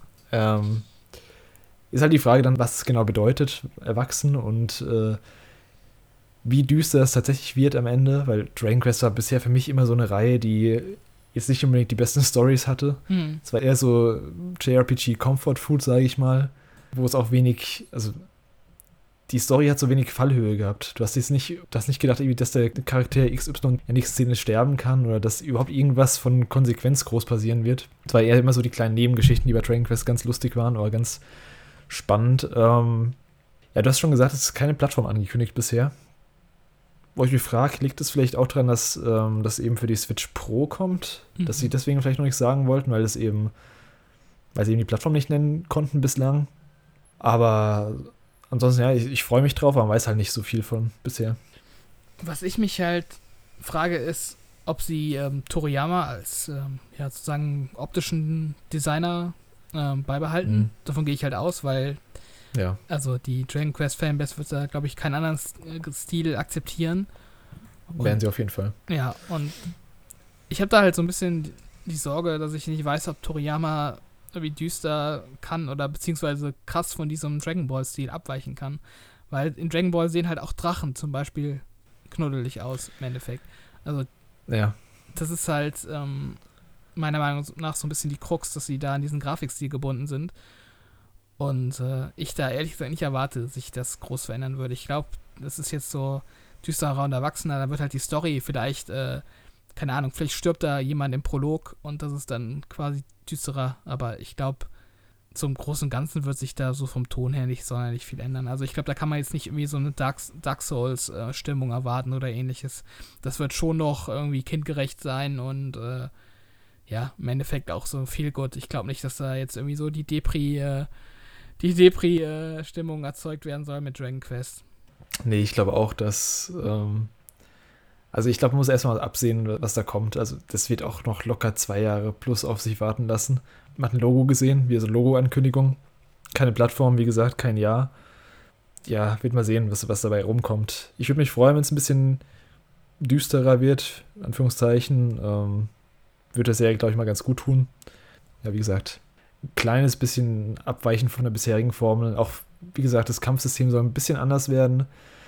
Ähm, ich glaube trotzdem, dass es zwar aus rundenbasierend werden wird, mhm. oder zumindest teilrundenbasierend, aber ja, das, also die, könnten die Serie echt noch ein bisschen modernisieren und da gibt es eine Menge Stellschrauben, die sie drehen können. Ja, auf jeden Fall.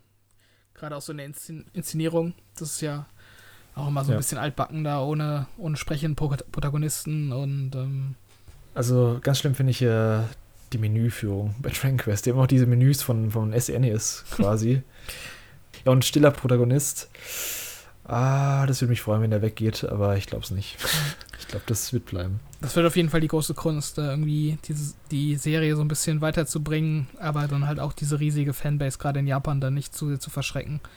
Ich glaube aber auch, dass, dass ein düsterer Anstrich im Toriyama-Style funktionieren kann. Man hat es ja auch bei Dragon Ball gesehen, wenn man so an ernstere Stellen von Dragon Ball Z denkt, zum Beispiel auf Namek, der Freezer-Arc.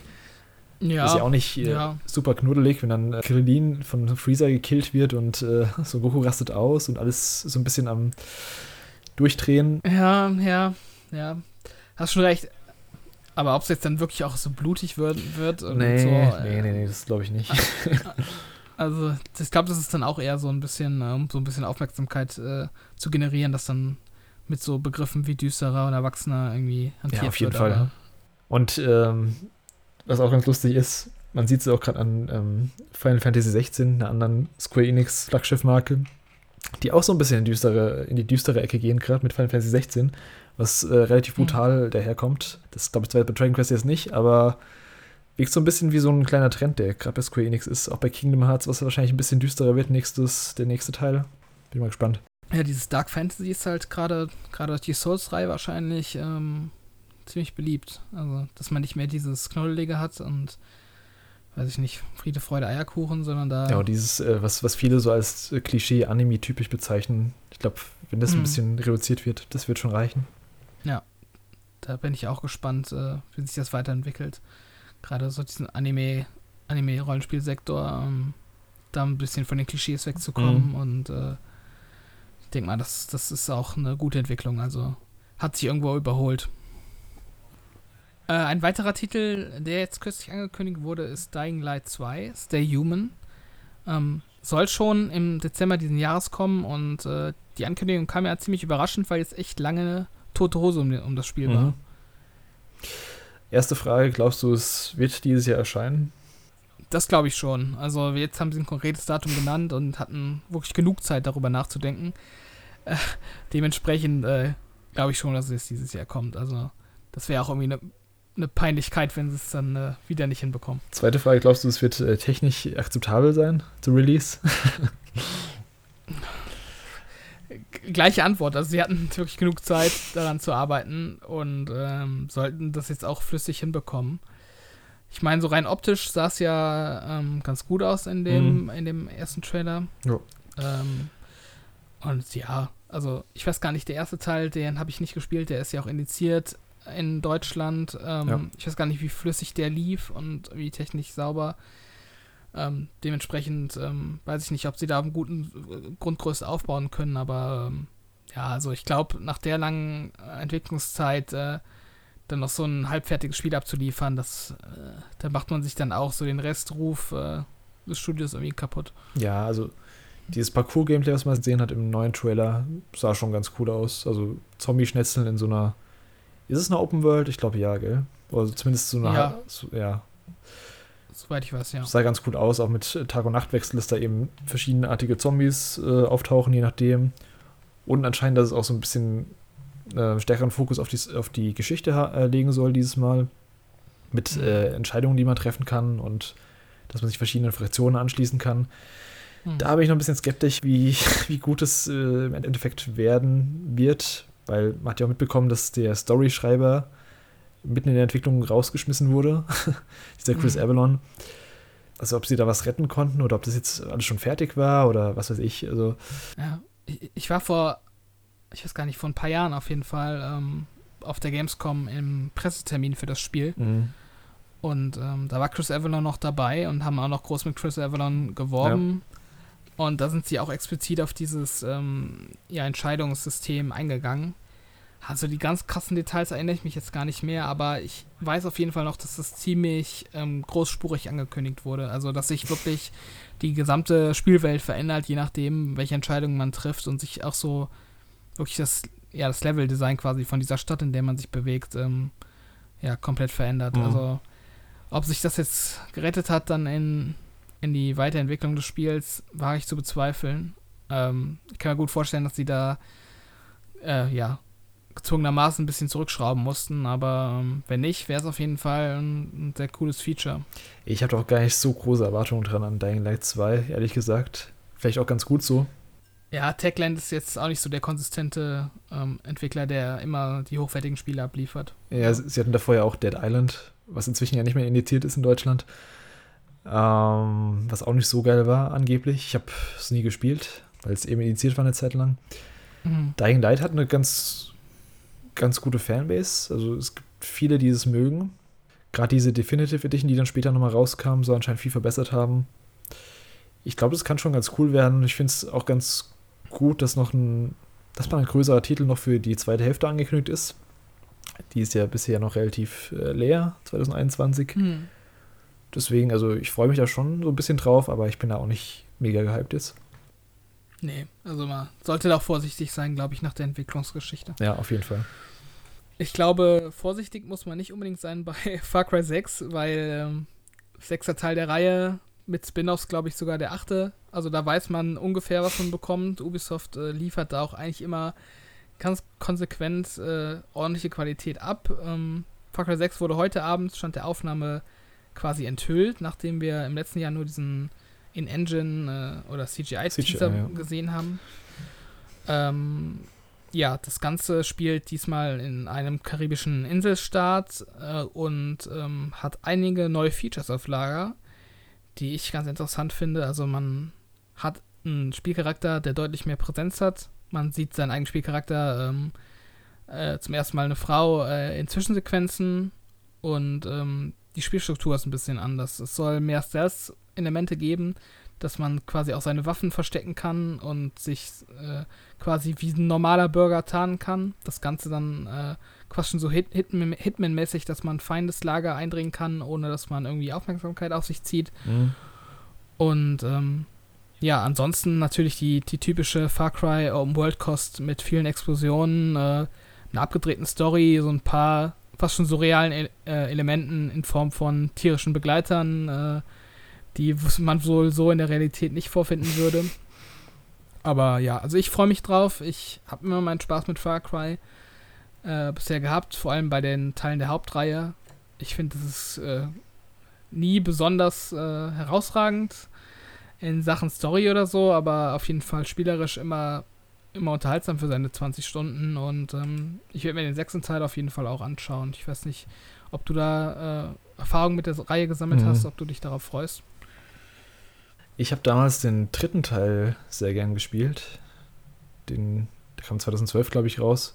Da hatte ich mir gerade einen neuen PC geholt und äh, das war damals so ein, allein schon so ein grafisches Showcase für die, die Plattform. Mhm. Das fand ich damals ganz frisch, das Konzept auch Damals war ja mit Vars und Bösewicht wurde eingeführt, der zwar im Endeffekt ein bisschen äh, enttäuschend war, aber schon relativ ikonisch so im Nachgang war. Allein sein Auftreten in den drei Zwischensequenzen, die es vielleicht im Spiel gab. Mhm. Ähm, danach haben sie quasi versucht, den Erfolg von drei immer wieder zu kopieren. Ich habe es in einem, ja. ich habe es im Resident Evil Cast schon gesagt, der wahrscheinlich nach dem Cast hier ausgestrahlt wird, ähm, dass Far Cry jedes Mal jetzt versucht, so einen exzentrischen Bösewicht äh, zu etablieren. Mit im Vars, danach hatten wir diesen Pagan Min. Im fünften hatten wir diesen, mhm. diesen, äh, diesen Sektenanführer. Joseph. Ja, diesen, diesen Jesus-Typ. ja. ähm, und jetzt eben mit Gian, äh, ist der Giancarlo Esposito, der äh, mhm. Gustavo Frink von Breaking Bad, der Schauspieler, auch wieder so einen, ja, so einen markanten, so einen markanten Bösewicht. Also ich finde, die, die Formel hat sich halt schon relativ stark abgenutzt. Ähm, ich habe den vierten Teil noch ein bisschen gespielt, den fünften gar nicht mehr. Primal habe ich so ein bisschen angefangen mal, aber das war auch nicht so geil. Mhm. Das Kerngameplay ist schon okay, also es macht schon Spaß, aber ich, ich weiß nicht, wenn du sagst, dass, dass man jetzt, ähm, dass die Hauptfigur eine größere Präsenz hat, das, das reizt mich schon wieder ein bisschen mehr. Weil das mhm. hat mich gerade im Dreier damals extrem genervt, dass du halt so ein, du hast da so einen Typ, der, ähm, der auch Kommentare dauernd abgibt, also der Hauptcharakter, der auch eine, mhm. der auch eine, der auch eben einen Charakter hat, aber so blass war wie, wie kaum anderer Protagonist, den ich je gespielt habe. Ja, man hat jetzt auf jeden Fall im ersten Trailer-Material gesehen, dass äh, die eigene Spielfigur, ich weiß gar nicht mehr, ist auf jeden Fall eine Frau, ich habe jetzt den Namen äh, vergessen, aber die taucht auch in den Zwischensequenzen auf und man sieht sie halt auch mit mhm. anderen äh, NPCs sprechen und dementsprechend ist das, glaube ich, von der Inszenierung her schon ja, eine Weiterentwicklung oder auf jeden Fall, vielleicht nicht eine Weiterentwicklung, aber auf jeden Fall ein anderer äh, andere Herangehensweise an das Ganze. Ja, das ist auf jeden Fall schon mal ein bisschen Abwechslung im Gegensatz zu den anderen letzten beiden, mhm. letzten drei Teilen oder letzten, je nachdem, wie man es zählt, letzten fünf Teilen. Mhm. Ja, es gab ja auch immer diese Außenposten, die man erobern muss in, ja, in den Spielen. Mhm. Das haben sie jetzt wohl auch überarbeitet, dass das nicht mehr äh, alles nach dem gleichen System funktioniert. Also nicht mehr nur irgendwie alle Gegner killen und dann ist der Außenposten übernommen, sondern da soll es wohl pro Außenposten eigene äh, Spielmechaniken geben, die man da irgendwie umsetzen muss, damit der Außenposten erobert wird. Ach so, so verschiedene ja. Missionsziele oder was? Ja, genau. Okay. So habe ich es verstanden. Also ich glaube, die ganz große Revolution wird es nicht. Es wird wahrscheinlich eine, eine Weiterentwicklung des Ganzen ähm, mit ein paar neuen Ideen. Aber wie gesagt, mir, mir reicht das. Also soll ja schon im Oktober kommen. Mhm. Dementsprechend auch ziemlich äh, bald schon. Hätte ich jetzt auch gar nicht gedacht, dass es so früh schon kommt, aber das werde ich auf jeden Fall früher oder später spielen. Es wurde ja auch schon, es wurde ja auch schon ein paar Mal verschoben jetzt. Es sollte ja eigentlich, äh, ich glaube, Anfang des Jahres eigentlich erscheinen. Boah, ich glaube so Ende mhm. letztes Jahr, ich weiß gar nicht mehr, aber irgend sowas auf jeden Fall. Ähm, aber wenn du schon sagst, dass sie, dass sie versprechen, dass, dass man mehr Stealth einsetzen wird, ah, weiß ja nicht, ob ich das glauben kann, weil das sagen sie bei Assassin's Creed gefühlt auch jedes Mal. Und dann ist es doch wieder derselbe Schmarrn. Ähm, ja, meistens artet es ja auch darauf äh, aus, dass man erst mit Stairs irgendwie in ein Gebiet reingeht genau. und dann sich rausballert. Also ja. von daher. Nee, aber was ich meinte ist, dass du ähm, quasi ähm, mehr Interaktion hast mit den Gegnern. Also wenn du die alte Far Cry anguckst, war es quasi so, wenn du irgendwie ein gegnerisches Lager siehst, sind die NPCs äh, immer aggro auf dich. Ja. Und in dem Spiel ist quasi ähm, diese Regierung, die du versuchst zu stürzen in der Story, die ist quasi komplett aktiv auf der Insel, hat da halt eigene Städte und eigene Orte. Mhm. Und ähm, du kannst quasi undercover darin eindringen. Also die wissen nicht, dass du ein Widerstandskämpfer bist. Okay, du, kannst deine, du kannst deine Waffe halt in, in, Holster stecken und dann kannst du halt da durchlaufen und da passiert dir nichts. Und da kannst du quasi dann äh, auch irgendwie die Umgebung manipulieren und halt ähm, dich umgucken und halt auch wahrscheinlich diverse Quests erledigen, ohne dass du da irgendwie einen Schuss abgeben musst. Also so habe ich es jetzt in den wenigen Ausschnitten, die man zu sehen bekommen hat, äh, die ich gesehen habe, äh, verstanden. Das wäre auf jeden Fall auch schon mal ein Fortschritt, weil das ist auch so ein Trope der Reihe, dass egal welchem Teil, dass sich alles umbringen will. Du gehst irgendwie um eine mhm. Ecke und dann kommt ein Hase und er greift dich an, oder? so, auf die Weise irgendwie. Das Gefühl habe ich jedes Tier angegriffen in Far Cry 3 und 4. Äh, Finden wir wahrscheinlich auch. Ja, was, was ganz cool ist, das habe ich im Trailer gesehen, dass man anscheinend jetzt in, in der Stadt unterwegs ist. So ein urbanes Setting ein bisschen. Das gab es, glaube ich, in der mhm. Reihe noch nicht. Oder zumindest in den neueren Teilen gab es es nicht. Ja, es gab da halt so ein paar ähm, Häusersiedlungen, sag ich mal, aber die waren jetzt nicht wirklich aktiv. Also die waren halt quasi auch dann einfach nur Arenen für irgendwelche mhm. ähm, Fights. Und ja, scheinbar gibt es jetzt so Städte, die dann auch durchaus noch intakt sind, wo auch noch NPCs irgendwie ihrem Tagesablauf äh, nachgehen. Das finde ich auch ganz cool. Genau, es wird auch so ein bisschen, ja, ein bisschen moderner deswegen auch. Und ja, okay, ich bin mal gespannt, wie, die, wie belebt die Stadt dann im Endeffekt ist, aber so ein Ego-Shooter in so einer Stadt hat man jetzt auch nicht, also in so einer Open-World-Stadt hat man auch nicht so oft. Klar, wir haben diese mhm. Ubisoft äh, Watch Dogs und sowas, alles ja eher so ein Third-Person. Mhm. Ist natürlich auch eine gute Abwechslung, eine gute Mischung, dass du einerseits dieses Tropen-Setting hast, halt auch mit mhm. Dschungel und allem, was dazugehört, aber dann halt auch diese, diese Karibik-Städte, das ist bestimmt auch ganz cool.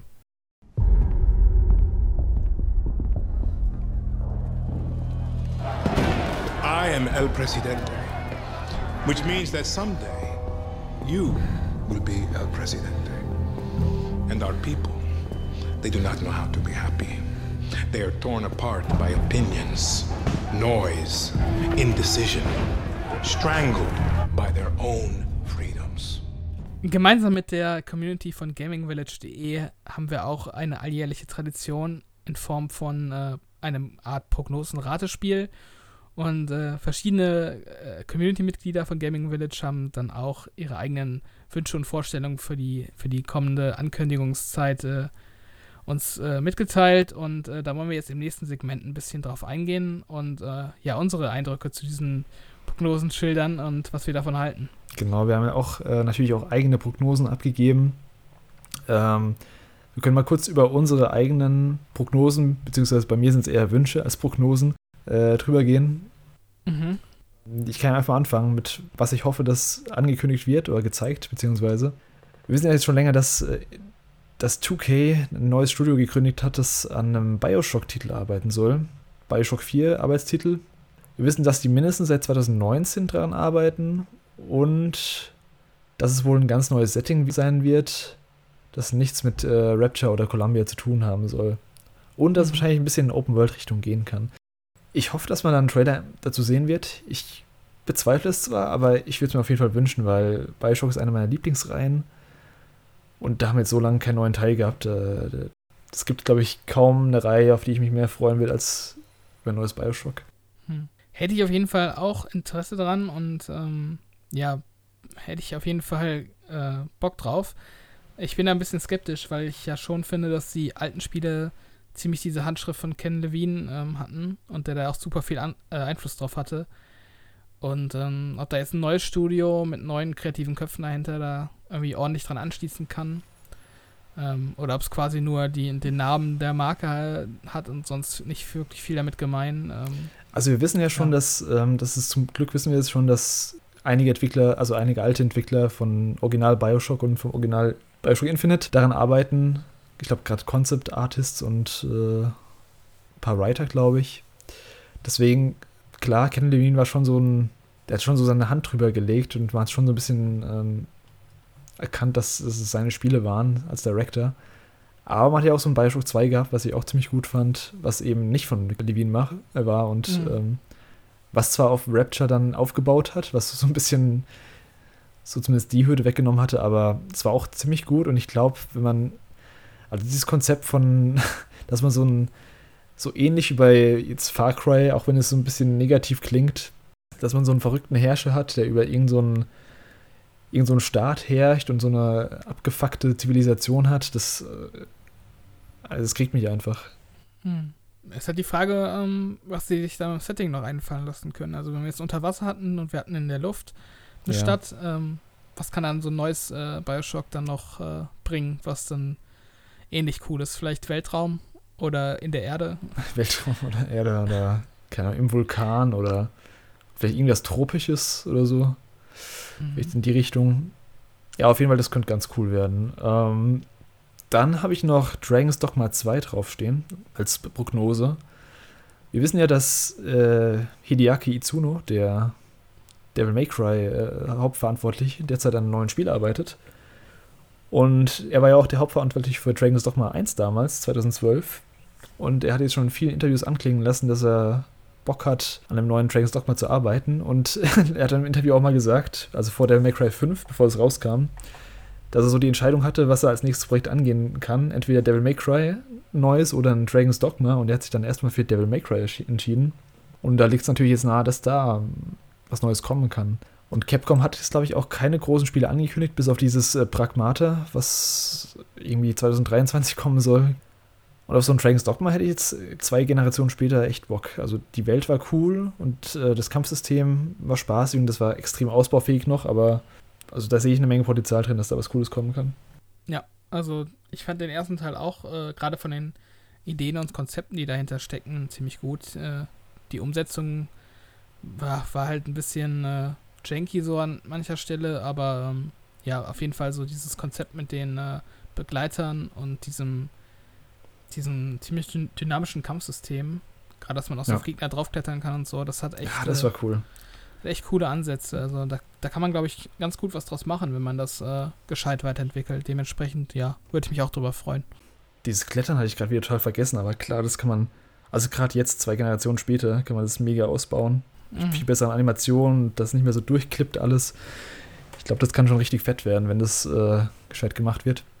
Dann habe ich natürlich noch ähm, den Klassiker draufstehen, dass Bayonetta 3 gezeigt wird.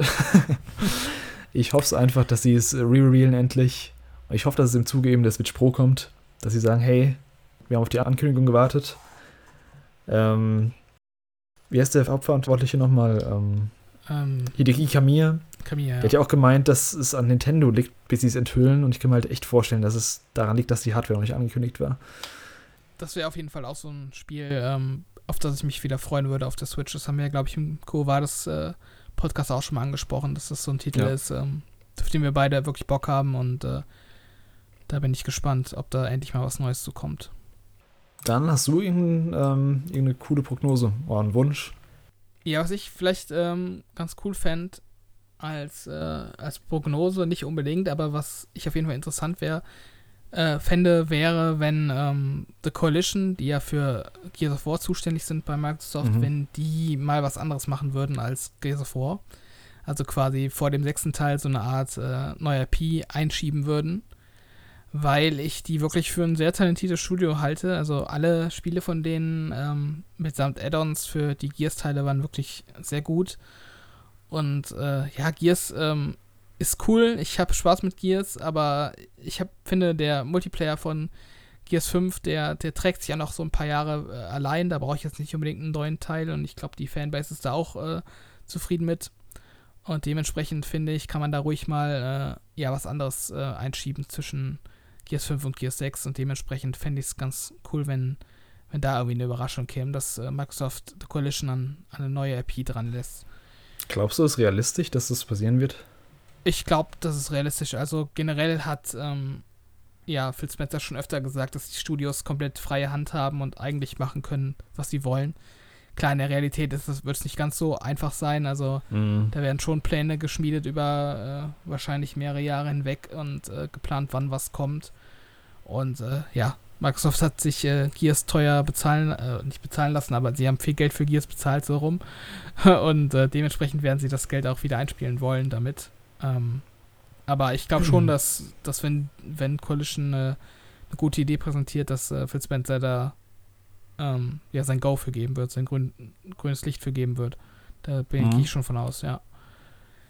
Ähm, ansonsten ähm, habe ich relativ viele Einschätzungen dazu abgegeben, welche Spiele nichts äh, zeigen werden und welche etwas zeigen werden. Das haben wir jetzt schon mehrmals besprochen. Ähm, was ich vielleicht noch ganz interessant fände oder eine gute Überraschung wäre, wenn Scalebound äh, wieder präsentiert wird. okay. Dies, dieses äh, Platinum Drachenspiel, ähm, was ja gecancelt wurde, ziemlich unrühmlich vor ein paar Jahren. Und ähm, Glaubst du, es wird dann von Microsoft oder wäre das dann ein anderer Publisher? Nee, ich, ich, kann mir sogar vorstellen, dass Microsoft das ähm, wiederbringt. Äh, ich weiß, dass, dass Phil Spencer das sogar ziemlich ausdrücklich ausgeschlossen hat vor ein paar Jahren, aber es gibt da schon immer so Fangeheule, dass es halt wiederkommen soll. Und ähm, gerade Microsoft, die sich so Sympathie wieder irgendwie erspielen müssen für ihre Marke. Ich glaube, äh, wenn jetzt Scalebound wiederkommt und sie sagen, ja, sie versuchen es nochmal und äh, wieder Platinum mit dabei und äh, diesmal kommt es wirklich und sie gehen das Ganze irgendwie nochmal ordentlich an. Ich glaube, das äh, würde ganz gut äh, positive Aufmerksamkeit äh, bringen für Xbox und ähm, ich fände es cool. Ich fände es auch cool, aber ich kann es mir nicht vorstellen. Also Hideki Kamiya, der Director von Scale Mode, für den es ja so ein Herzensprojekt war, der hat, hat mir mitbekommen, dass er relativ ähm, ziemlich ausgelaugt danach. Mhm. Und das auch ziemlich, das hat man hinter Kulissen so mitbekommen, dass er also ziemlich pisst war, dass das alles so geendet ist, auch wenn's, äh, wenn er meinte, dass es natürlich an beiden Seiten lag und nicht nur an Microsoft. Mhm. Ähm, ich kann es mir nicht vorstellen, aber ich fände es natürlich auch cool, wenn es, wenn wir nochmal was zu Scalebout sehen könnten. Ja, es ist, ist eine gewagte Prognose oder gewagter Wunsch, aber ja. ja man muss ja auch träumen dürfen als Xbox-Fan, von daher. Ich habe noch so einen, ähm, so einen Punkt aufgenommen, den viele schon seit, ja, schon seit über einem Jahr munkeln, Gerüchteküche brodelt, äh, und zwar, dass ein neues Silent Hill kommt. Mhm. Gerüchten zufolge ja für PlayStation exklusiv, was ich jetzt nicht unbedingt behaupten würde, aber Ich glaube, dass, dass da was für Silent Hill kommen wird. Konami teast schon seit einem Jahr irgendwie die merkwürdigsten Kollaborationen an mit Silent Hill, mit, was war das, Dead for Daylight, wo dann Pyramid Head drin war. Mhm. Ist aus dem Nichts einfach. Also, ich glaube, die wissen schon, dass da ein ziemlicher Hype gerade um das, um das Franchise herrscht, was schon so lange brach liegt. Und ja, also die letzten, letzten paar Teile waren, waren ja nicht so dolle. Eigentlich waren nur die ersten Teile richtig gut und eben dieses, äh, wie hieß denn das nochmal, dieses Remake für die Wii. Hm. Shattered Memories? Genau, das, das, war, das war auch ein Fan-Favorite von vielen. Mhm. Aber ansonsten ist halt die Frage, ob da was Gutes bei rumkommen kann. Und äh, ich glaube ja, wenn es in richtigen Händen liegt. Ich kann mir zwar gerade keinen ich habe gerade kein Studio im Kopf, was es machen könnte, aber da gibt es bestimmt irgendjemanden. Ja, also so, äh, Konami müsste das auf jeden Fall outsourcen, oder? Die haben ja irgendwie keine fähigen Leute mehr für so ein Projekt. In meiner ja, Wahrnehmung. Ich denke schon. Ich denke schon, ja. Also, gerade jetzt, wo die dann ewig lange irgendwie davon gesprochen haben, noch so Glücksspielautomaten irgendwie zu machen. Ich glaube, da dann spätestens die letzten, äh, letzten wirklich guten Entwickler dann von dann gezogen und äh, Konami hat ja auch dieses Jahr eine kleine Absage gegeben, der E3. Ja, stimmt. Sie hätten eh nur dieses E-Football, also Pro Evolution Soccer gehabt, aber das zeigen sie wohl auch nicht auf der E3. Warum haben sie das eigentlich umbenannt? Das habe ich auch noch nicht verstanden. Das Gerücht ist ja, beziehungsweise die Vermutung liegt nahe, dass sie es gemacht haben, damit, damit sie im Regal vor FIFA stehen. Weil E-Football, E ist vor F. Ja, aber das, das ist doch, also, das kann sich doch keiner äh, ernsthaft so. Also, wenn es wirklich so ist, ist es ja völlig irre. Das ist der einzige Grund, der, der, der für mich logisch erscheint auch. Also. Ah, E-Football, das klingt halt wie so ein Free-to-Play-Browser-Game. Sie wollen halt, wenn die, wenn die ähm, Kinder mit ihren Müttern in die Elektronikfachgeschäfte laufen, dass eben das erste Fußballspiel, was sie sehen, dann ein Pro, also ein E-Football ist und nicht kein FIFA. Ja, weil die Kinder ja noch nie von FIFA gehört haben. ja. Also es ist halt super seltsam, weil Pro Evolution Soccer war ja schon eigentlich eine also die Probleme von der Marke oder von der Serie liegen ja nicht darin, dass irgendwie die Qualität zu schlecht ist, sondern dass halt einfach FIFA Lizenz hat. Und Pollution Soccer hatte ja schon immer so den Ruf weg, dass es halt quasi ähm, so von den Spielmechaniken eigentlich sehr gut ist, wenn nicht sogar ein Tick besser als äh, FIFA ähm, in manchen Jahren. Und äh, ja. also da kann man ja locker aufbauen und das Spiel halt dahingehend vermarkten, dass es halt irgendwie von der vom Gameplay halt einfach, ähm, weiß ich nicht, anspruchsvoller ist oder halt irgendwie komplexer und mehr Möglichkeiten bietet und dann braucht man doch nicht so einen Quatsch. Ich glaube halt, ohne Lizenzen hast du trotzdem keine Chance. Also, die werden sie auch nicht bekommen. die sind zu teuer und äh, ja, das ist halt, was die Leute haben wollen. Die wollen mit ihren Lieblingsmannschaften spielen, wenn sie die nicht haben. Die wollen nicht mit dem Manuel, äh, keine Ahnung, Noda spielen, die wollen mit dem Manuel Neuer spielen. ja. Ähm, eine andere Sache, die ich noch drin habe auf meiner Prognosenliste ist, dass wir nichts zu Beyond Good and Evil 2 sehen werden. Mhm. Das ist jetzt schon seit, ich glaube 2017 wurde es angekündigt, vor vier Jahren. Haben wir bislang so, so ein paar Alpha-Konzept-Gameplay, Behind-the-Scenes-Dinger gesehen. Und letztes Jahr ist eben der Hauptverantwortliche Michael Ancel äh, abgegangen, ganz merkwürdigerweise. Und ich glaube, das, das, glaub, das ist Vaporware, das, das Game. Ich glaube, da das wird nur eingestellt. Ja, die sollen einfach ein, irgendwie einen Spielfilm draus, draus machen, einen Animationsfilm und gut ist. Also. Ja, das war ganz cool, der Trailer, das stimmt. Ja, ja also das, das, existiert doch nicht. Also was sie da, oder was Ansel da immer erzählt hat von irgendwelchen Universen, wo dann die Planeten irgendwie in Sekundenschnelle laden. Also No Man's Sky-mäßig nur irgendwie in hundertfacher äh, verbesserter Grafikqualität. Also das ist doch mhm. ein Luftschloss, was der da aufgezogen hat.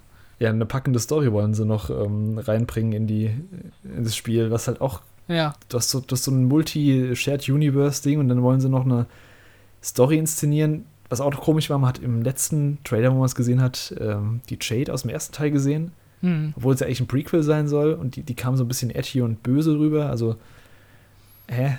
das ist auch so eierlegende Woll Wollmilchsau, das Spiel. Das soll irgendwie so alles können und alles machen und irgendwie kommt da nichts mehr rum.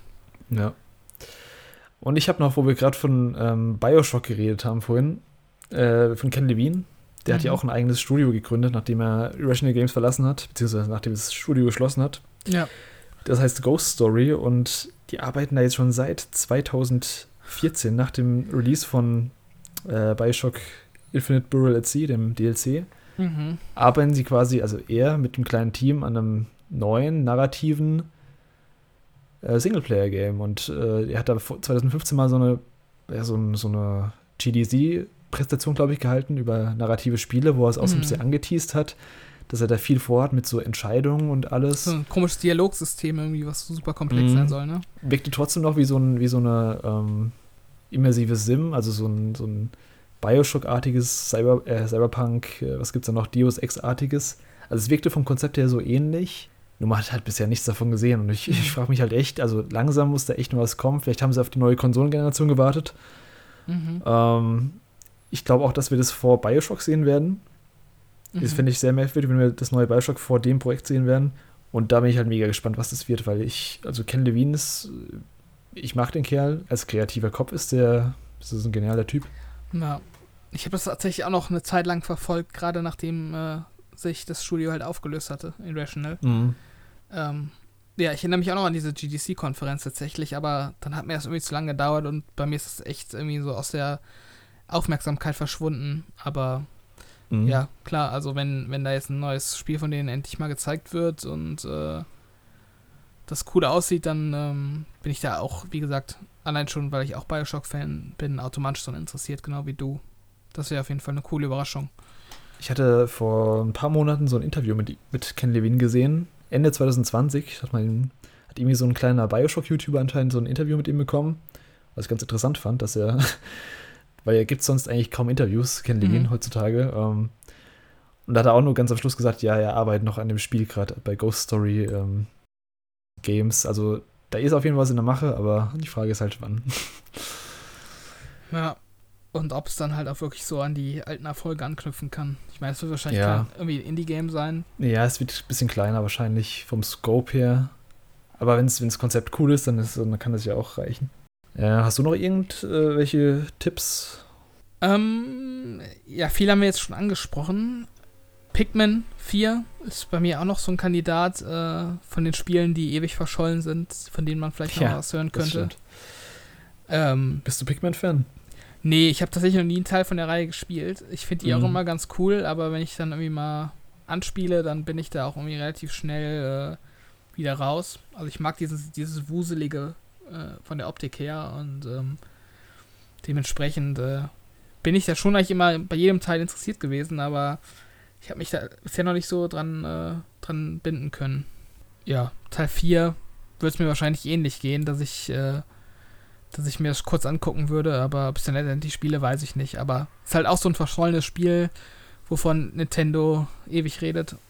Ich glaube, von Miyamoto wurde es irgendwann mal in einem Interview so halb angekündigt, 2015 oder wann. Ähm, oder 2014 sogar schon. Zur Wii U-Zeiten war es auf jeden Fall noch. Mhm. Und dann kam halt jetzt, ich glaube, letztes Jahr kam Pikmin 3 Deluxe, was ja auch sich gut verkauft hat, ziemlich. Also ich kann mir vorstellen, dass da was kommt. Ob das jetzt direkt dieses Jahr ist, ja. Ja, ich bin auch kein Pikmin-Fan, deswegen habe ich da nicht so viele Stakes drin. Ach so, genau, eine Sache habe ich noch. ich, ich hätte gern ein neues Spyro-Game. Also wir hatten jetzt Crash Bandicoot 4 und äh, Activision hat aber anscheinend jetzt äh, gesagt, nee, wir haben jetzt genug von Crash Bandicoot und jetzt können die Entwickler an Call of Duty arbeiten. Mm, die Toys for Bob heißen die Entwickler und die haben eben die auch die Spyro Reignited Trilogy gemacht. Mhm. Und eigentlich war so die Vermutung, dass nachdem eben die, die beiden Collections, also Spyro und äh, Crash, so erfolgreich waren, dass dann auch neue Games folgen. Und zu Crash ist eins gefolgt und zu Spyro bisher nicht. Mhm. Also eigentlich müsste noch eins kommen, aber wer weiß, ob da nicht irgendwie doch dann intern gesagt wurde, nee, also das hat uns dann doch nicht so viel Geld gebracht, dass wir dann dann noch einen neuen Teil bringen. Aber ja, Spyro hätte ich gern einen neuen Teil. Also da warte ich schon Ewigkeiten drauf, auf einen richtig guten neuen. Weißt du, ob die erfolgreich waren, die Spyro-Trilogie? Weil ich habe Die Trilogie Gefühl, war erfolgreich, ja. Ja, weil das. Ja, also nicht, nicht so wie Crash. Also Crash war halt, äh, das war so ein, Hm. aber ich fand Spyro immer cooler, deswegen, ja. Äh, Ich habe jetzt die Spyro-Trilogie schon so ein paar Mal äh, ziemlich günstig gesehen in irgendwelchen Sales, so im, im Store äh, von der Konsole und dementsprechend ähm, habe ich mich da schon mal gefragt, ob da wirklich irgendwie so die Verkaufszahlen äh, der Erwartungen entsprechend waren bei Activision. Also die Verkaufszahlen waren gut, das muss man halt echt sagen, aber die, die haben die halt auch rausgehauen für einen Preis, was halt richtig gut war. Das, das waren ja richtige Remakes, mhm. im Gegensatz zu so anderen Publishern. Die haben drei Games für, was war das, 39,99 rausgehauen. Ich weiß ja nicht, also wie viele, ähm, wie viele Kopien, die sie davon absetzen mussten, damit es erfolgreich war, aber ich glaube, die Verkaufszahlen waren ziemlich hoch. Mhm. Ja, also mhm. Ist halt äh, schade, dass da jetzt nichts mehr gefolgt ist bisher. Aber ich war noch nie so ein großer Spyro-Fan. Von daher, äh, ja, würde ich das äh, wahrscheinlich jetzt auch nicht im neuen Teil, äh, würde mich dann jetzt auch nicht überzeugen, aber dementsprechend mhm. ist schon komisch, wenn es sich wirklich gut verkauft hat und äh, ich glaube, die Remakes sind ja auch gut angekommen, so qualitativ und dementsprechend sollte da eigentlich was folgen. Ist ja die Frage, ob äh, gut verkauft genug für Activision ist, die dann mit ihrem Call of Duty Warzone 100 Millionen Spieler haben. mm, ich glaube, es ist eher, eher die, die Frage, wie erfolgreich war es und ist es erfolgreich genug?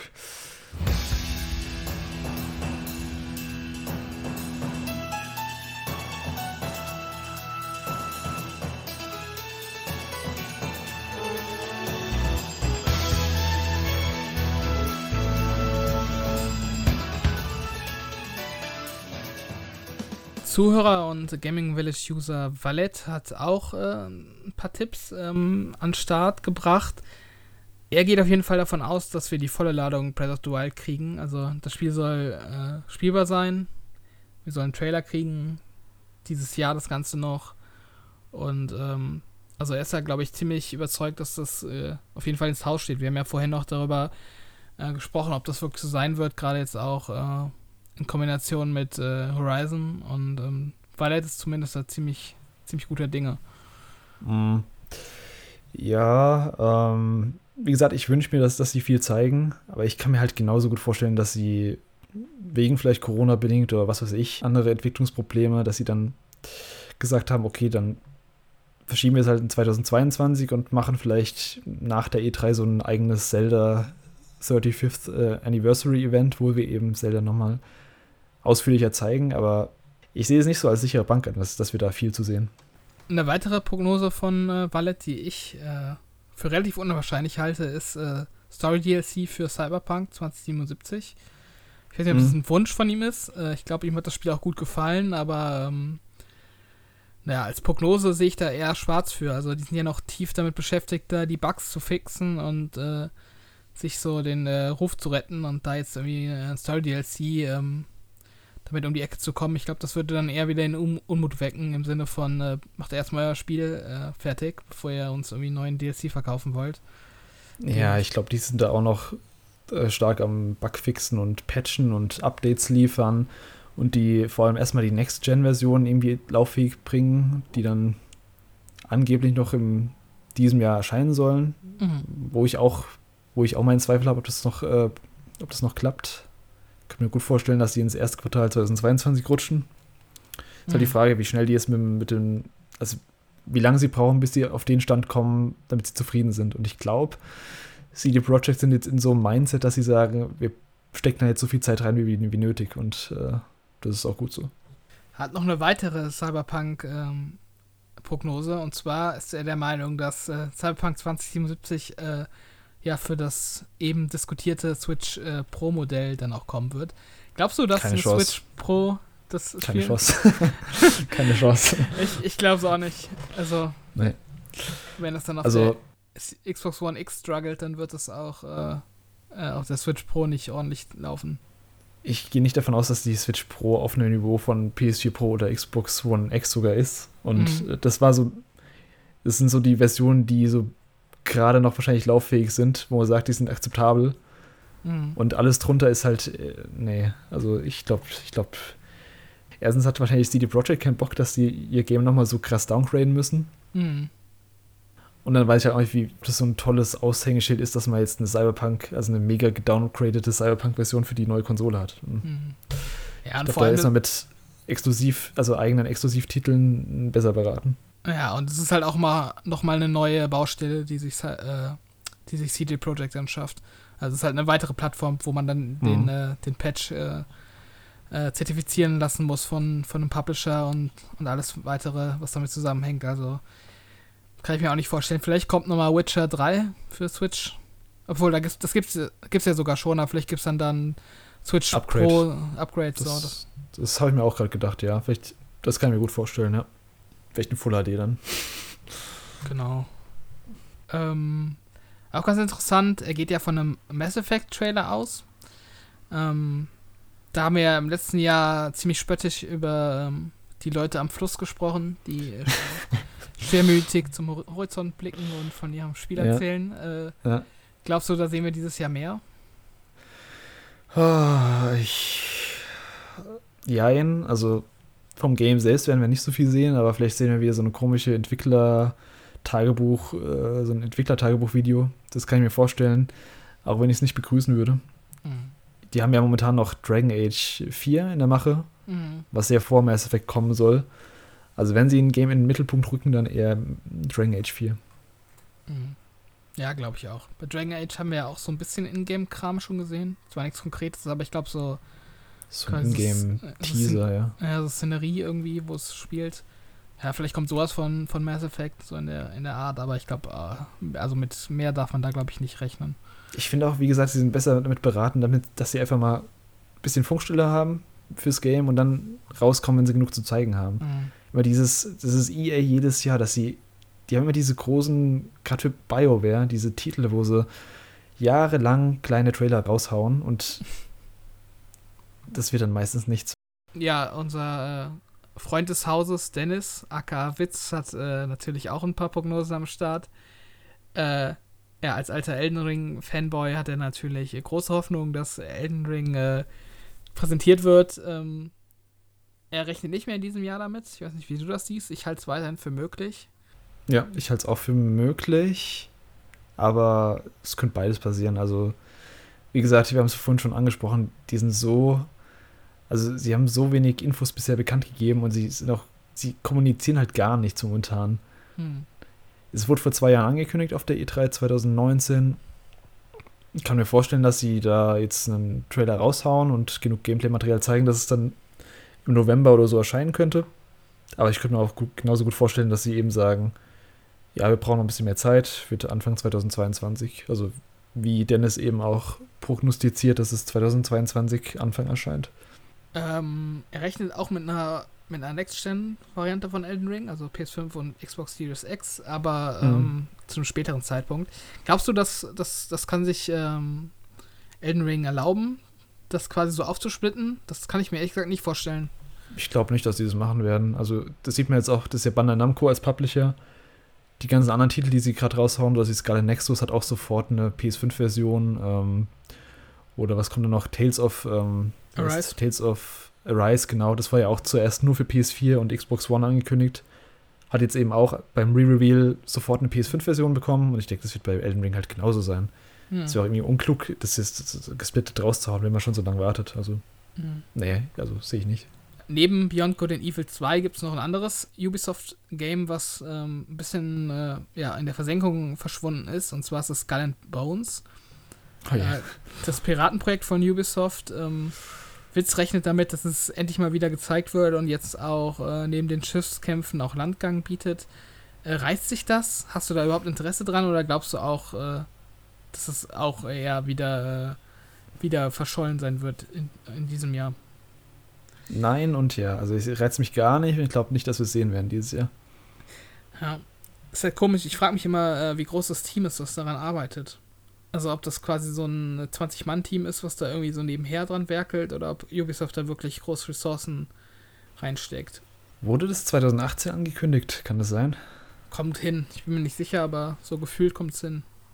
Ist ja sogar noch äh, nach ähm, Beyond Good and Evil. Mhm. Also so ein paar Jahre haben sie noch.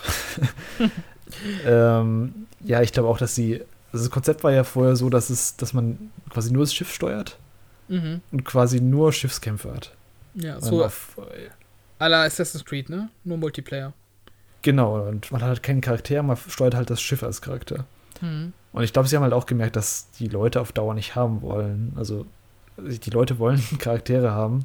Oder eben dann, so wie, ähm, du bist ja großer Thieves-Fans, ähm, Mhm. dass man dann eher sowas Kooperatives hat. Vielleicht bauen sie es so in die Art um. Tja, irgendwann ist halt der Punkt überschritten, wo sie dann wahrscheinlich auch so viel Geld schon da reingesteckt haben, dass sie dann mhm. quasi committed sind, da dann auch wirklich was rauszumachen und das nicht irgendwie äh, still und heimlich wieder zu canceln. Aber ja, gerade weil es halt Sea of Thieves gibt, was halt so piratenmäßig eigentlich so das 9 Plus Ultra ist, auf dem Markt, ähm, ist halt auch schwierig, dann mit so einer, mit so einer, ja, halbgaren Lösung dann halt rauszukommen. Also klar, die, die Schiffskämpfe sind schon nochmal was anderes als in Sea of Thieves und das ist ja auch ein komplett anderes Gameplay im Endeffekt, aber mhm. Es muss halt schon irgendwie ähm, ja, sich daran messen lassen, auch gerade so was so Wettereffekte und ähm, das Segeln an sich anbelangt. Also ob das jetzt nur so Arenenkämpfe sind, so quasi so ein bisschen World of Tank mäßig, stelle ich mir das immer vor, dass du quasi äh, ja quasi einfach nur so Kampfarenen hast, wo du mhm. dich gegenseitig abschießt. Ich weiß gerade auch nicht, wie es geplant war, ob das jetzt ähm, ob das ein reines Multiplayer-Ding war oder ob das eine Story-Kampagne hatte. Mhm. Vielleicht, arbeiten sie, vielleicht arbeiten sie auch einfach an einer Story-Kampagne, damit das so ein bisschen mehr Reiz. Aber was ich halt auch gedacht habe, dass sie das ganze Ding als Free-to-Play-Ding raushauen. Wie zuletzt dieses, ach, was hatten sie? Ähm, Hyperscape, hier Battle Royale. Mhm. Was ja auch nicht komplett gefailt ist, so wie ich es mitbekommen habe, was anscheinend auch okay performt ist. Mhm. Mm, also ich hätte jetzt selbst kein Interesse an so einem Piratending. Ähm, als Piraten-Schiffskampf-Ding. Mhm. Das waren immer die Sachen, die mich bei Assassin's Creed am meisten genervt haben, die, diese Schiffskämpfe. Und wenn die dann nicht noch irgendwie eine, eine Third Person oder eine, keine Ahnung, eine Landkomponente mit anfügen, dann habe ich da nicht so viel Interesse. Beim nächsten Punkt, da kannst du vielleicht so ein bisschen Richter spielen. Ähm, und zwar geht es da um das nächste Projekt von Hideo Kojima, Mhm. Äh, Dennis ist der Meinung, das kommt äh, für Sony exklusiv. Ich habe, glaube ich, getippt, dass es äh, ein Microsoft-exklusives äh, Spiel sein wird oder Projekt sein wird. Ähm, was glaubst du, wer liegt im Recht? Liegt überhaupt jemand äh, richtig von uns also, beiden? Also ich glaube, es gibt zwei Möglichkeiten. Entweder es ist erstmal ein Microsoft-exklusives Ding, weil da wurde ja auch gerüchteweise irgendwelche Deals im Hintergrund äh, vereinbart. Mhm die, glaube ich, noch nicht ganz abgeschlossen waren, aber zumindest war da, waren da irgendwelche Verhandlungen auf jeden Fall. Also entweder hat Microsoft einen Exklusivdeal oder zumindest Marketing-Deal für das Kojima-Spiel oder es kommt halt für beides raus. Aber für PlayStation allein glaube ich nicht. Nee. Hm. Dafür ist äh, Death Stranding nicht, da war, dafür war es nicht profitabel genug. Ja, Phil Spencer ist ja mittlerweile auch schon berühmt berüchtigt dafür, dass er im Hintergrund von seinem Büro auf den Regalen äh, Hinweise versteckt auf die Zukunft von Xbox. Ja, eine Ludens-Statue gehabt, gell? Das Maskottchen von Kojima Productions. Genau, das hat er zuletzt äh, auf seinem Regal stehen. Dementsprechend wird da natürlich auch viel gemunkelt. Das Ganze kommt ja daher, dass er ähm, vor der Veröffentlichung der neuen Xbox äh, eine Series S in seinem Regal versteckt hatte, die keinem aufgefallen mm. ist. Und ähm, ja, in, jetzt in, in, in Wie in, auch. ja, es war, war nicht besonders gut zu erkennen, aber jetzt hat er sich wirklich letztens in so einem äh, Interview oder in so einem Clip wirklich so plakativ vor so ein Regal gestellt wo unter anderem eben diese Statue drauf stand von, ähm, von Kojimas Studio und dann eben ja. auch so Sachen wie eine Switch. Also super seltsam, aber äh, auf jeden Fall kalkuliert. Also Phil Spencer hat da wirklich mal Spaß dran, irgendwie Hinweise zu verstecken und sich irgendwelche T-Shirts anzuziehen, die auf irgendwas hindeuten und weiß ich nicht, was er sich ja alles so überlegt. Ähm, also irgendeinen Bezug zu, zu Kojima muss es geben mit Xbox, sonst hätte er das nicht gemacht, da bin ich mir ziemlich sicher. Ich würde zwar nicht darauf tippen, dass es jetzt direkt auf der E3 angekündigt wird, könnte. Kushima ähm, kündigt meistens relativ früh an, aber das ist auch kein, keine sichere Bank. Und wie gesagt, ich glaube, entweder Xbox hat Exklusivrechte oder zumindest exklusives Marketing. Da war doch auch irgendein äh, Projekt von Kojima, was, ähm, was dann irgendwie gecancelt wurde, oder? Irgendwie so ja, er hatte, er hatte gemeint, nach Death Stranding, also letztes Jahr irgendwann, dass er er hatte ein Projekt in Planung, das aber leider gecancelt wurde, weil es anscheinend. So ein Episodenspiel war das, glaube ich, oder? Irgend so ein. Ich weiß gar nicht, ob da irgendwas konkretisiert hat. Auf jeden Fall meinte er nur, dass es schade ist, dass es gecancelt wurde und anscheinend ist es so ein bisschen an der Finanzierung gescheitert. Hm. Ja, das äh, spricht ja dann auch für Microsoft. Also ich glaube, Dennis, äh, wenn du das hier hörst, da liegst du leider falsch. ähm, als nächstes haben wir ein paar Prognosen oder beziehungsweise Wünsche von Screw aus dem Gaming Village. Äh, er sagt zum Beispiel, dass er hofft oder sich wünscht, dass ein Mario Kart 9 gezeigt wird. Ach, ähm, Ja, ich meine, Mario Kart 8 ist halt wirklich schon alt. Und Mhm. ähm, selbst die Deluxe-Version ist fast schon in die Jahre gekommen. Also es sieht halt natürlich immer noch in Ordnung aus und äh, spielerisch macht es auch nicht viel verkehrt, aber ähm, Das ist eigentlich mit eins der schönsten äh, Switch-Spiele immer noch. Was ein bisschen traurig ist. ja. Ähm, ja, ich meine, Mario Kart 9 würde sich halt wie geschnitten Brot verkaufen. So. Das ist halt eine Gelddruckmaschine für Nintendo. Ja, aber es tut 8 halt immer noch. Also, Mhm. das ist so das Gegenargument. Also, klar, so rein von der Zeit her wird es mal langsam wieder an der Zeit. Nach wie vielen Jahren? Vier Jahren, beziehungsweise sieben Jahren, wenn wir das Originalspiel mitrechnen. Aber Mhm. das Spiel ist, ist irgendwie monatlich noch in den Toplisten in Amerika in, und verkauft sich wie geschnitten Brot immer noch. Also, Nintendo hat da gar keinen, die haben eigentlich gar keinen Anreiz, da irgendeinen neuen Teil zu liefern. Äh, Ich finde es auch schwer, auf Mario Kart 8 aufzubauen. Also, also, was soll man da noch groß anders machen? Klar, du kannst halt neue Strecken machen, aber wie soll man das irgendwie das Spielkonzept ähm, noch erweitern? Das ist ja auch öfters so ein Argument, was man von Nintendo hört, dass sie immer sagen, oder ich glaube, äh, von Miyamoto stammt das, glaube ich, dass er immer sagt, dass er irgendwie eine Idee braucht, eine gute ja. Idee, um ein Sequel Mhm. zu machen. Und äh, ja, du hast halt bei Mario Kart 9 äh, wirklich die Reihe ziemlich gut fortgesetzt und weiterentwickelt und äh, wie soll man da noch einen draufsetzen? Man könnte es dann so Diddy Kong Racing mäßig machen, irgendwie mit Flugzeugen, äh, so Flugzeugsequenzen und, und, und Booten. Ist halt die Frage, wie weit man das äh, Kart, Kart-Feeling dann halt noch ähm, ja, nicht verlieren will, aber wie weit man das ausreizen will vielleicht. Aber ich meine, Mario Kart 9, ich würde es mir auf jeden Fall anschauen. Also, ich hätte Bock drauf. Ja, ich auch auf jeden Fall. Mario Kart 8 ist, also Mario Kart ist halt immer so eine, so eine Bank von Nintendo, die immer Spaß macht. Ich frage mich auch, wie die es mit dem neuen Teil content-technisch machen, weil der 8 hat schon echt viel gehabt. Also der hat 32 Strecken gehabt Mhm. und äh, eine Menge Charaktere. Da können sie vielleicht so ein bisschen die Smash Ultimate Richtung gehen, wenn sie nochmal einen Teil raushauen, dass sie dann einfach alles, alles reinpacken. Ja, das wäre cool. Das Komplettpaket dann wird mit allen Strecken aus allen Generationen. Aber ich glaube, wenn wir, wenn das kommt, dann erst für die nächste Konsole. Ich glaube, das die Mario Kart 8 reiten sie jetzt einfach noch durch, weil es halt läuft. Deswegen Mhm. sehe ich da leider keine Chance für den Mario Kart 9. Ähm, dann hat er noch auf, der, auf seiner Liste stehen ein Banjo Kazooie 3, ein Banjo 3, wie es so oft genannt wird. Glaubst du, da gibt es irgendwelche Chancen, dass Microsoft die Marke nochmal wiederbelebt? Also die Chance sehe ich schon. Gerade weil ähm, ja, Microsoft da schon gefühlt äh, ziemlich ähm, nah am, am Puls der Fans ist. Also die wissen auf jeden Fall, dass äh, die Fans jedes Jahr nach äh, Banjo fragen und ähm, da auch Bock drauf haben. Und ja, wie gesagt, der Smash-Charakter kam ja auch super gut an, der Reveal Ja, davon. die Reaktionen waren krass, ey. Also hast du mal das Video gesehen bei dem Nintendo New York Store, ja, wo ja. ja immer diese, äh, der ausgerastet wie bei keinem anderen Charakter. ja also, Richtig heftig. es gibt auf jeden Fall eine Fanbase und ähm, äh, selbst wenn man jetzt davon ausgeht, dass äh, verkauft sich vielleicht auf Xbox nicht super gut, keine Ahnung, pack's in Game Pass und mach halt eine Parallelveröffentlichung auf der Switch, so wie man es halt auch mit Ori gemacht hat und äh, das wird sich auch also finanziell auf jeden Fall auszahlen. Und Glaubst du, es wird dann von einem Rare entwickelt werden oder würden die sich dann ein anderes Entwicklerstudio für holen?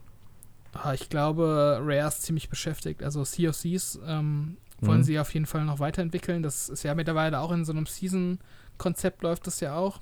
Und äh, da haben sie auch vor ein paar Wochen mal bekannt gegeben, dass da jetzt mehr Leute als je zuvor dran arbeiten. Also sie haben da scheinbar auch das Team ziemlich ausgebaut. Gleichzeitig, wie gesagt, noch Everwild. Ich weiß nicht, ähm, wie groß die Kapazitäten da noch sind bei Rare. Die haben, glaube ich, auch noch so ein Team, was halt generell so Outsourcing ähm, begleitet, wie es dann eben so mit Battletoads äh, der Fall gewesen ist.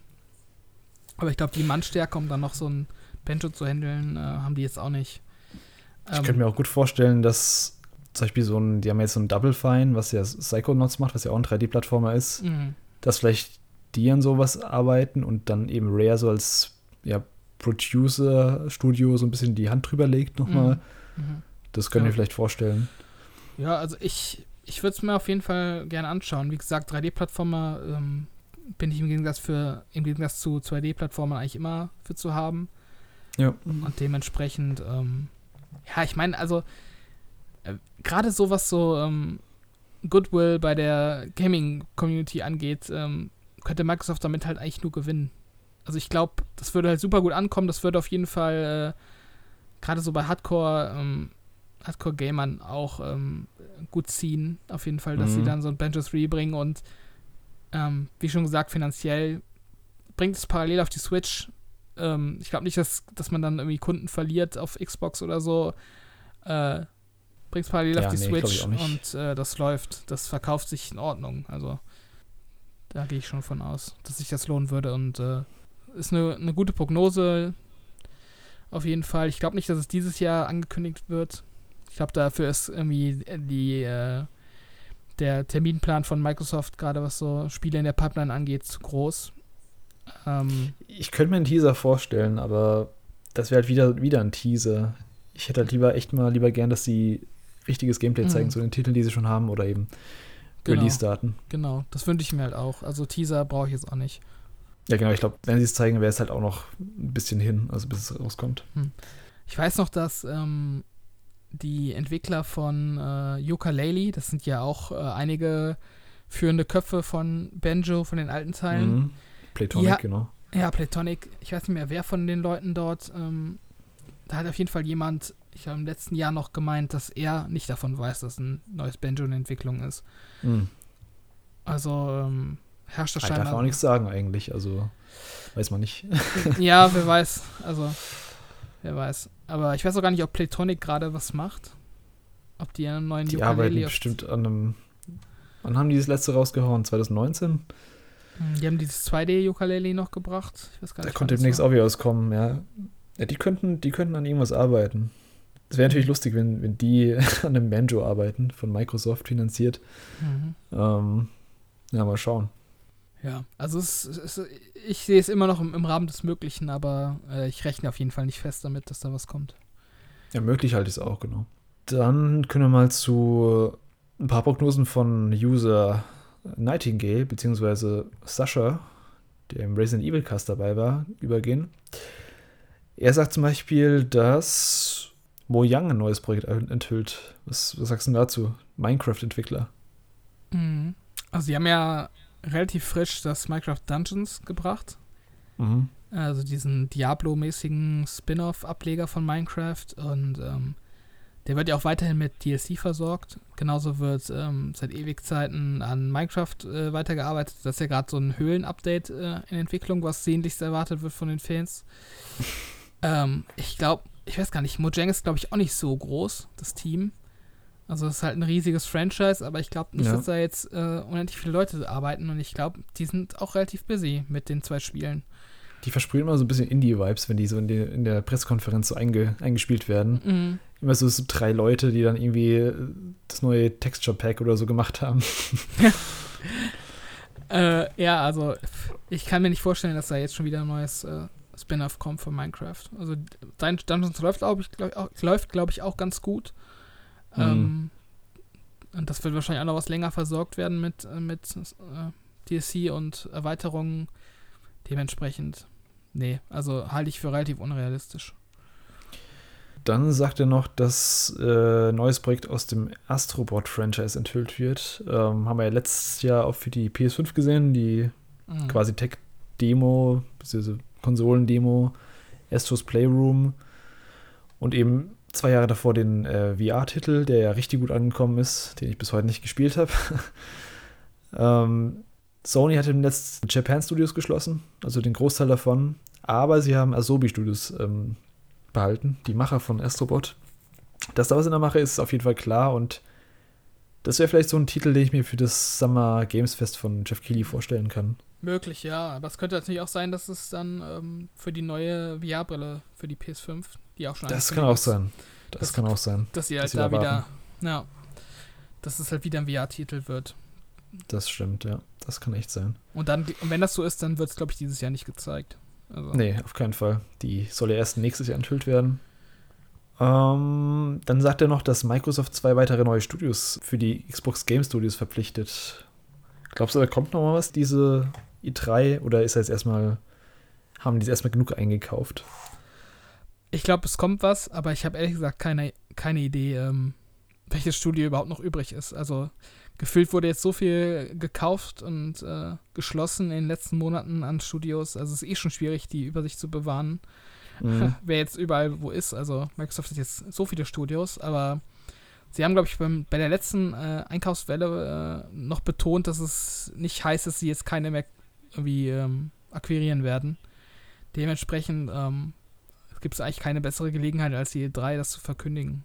Also ich glaube, da wird nichts mega Großes kommen, wahrscheinlich eher so kleinere oder so Nischenentwickler, wie irgendwie so ein, keine Ahnung, so Rennspielentwickler, sowas wie ein, wie heißen die Codemasters, wobei die sind gerade aufgekauft worden. Also von, sowas in der Richtung halt. die sind gerade von EA, glaube ich, gekauft worden, ja. Genau. Ja, so ein Bethesda-Level äh, Einkauf, den erwarte ich auch nicht. Also. Ja. Aber irgendwas kann ich mir gut vorstellen. Genau. Dann können wir weiter zu den Prognosen von Darky und Sun. Die haben zusammen ein paar Prognosen abgegeben. Die sagen zum Beispiel, dass ein Final Fantasy V Remake äh, kommen wird. Und ich weiß, worauf sie ab, äh, abzielen.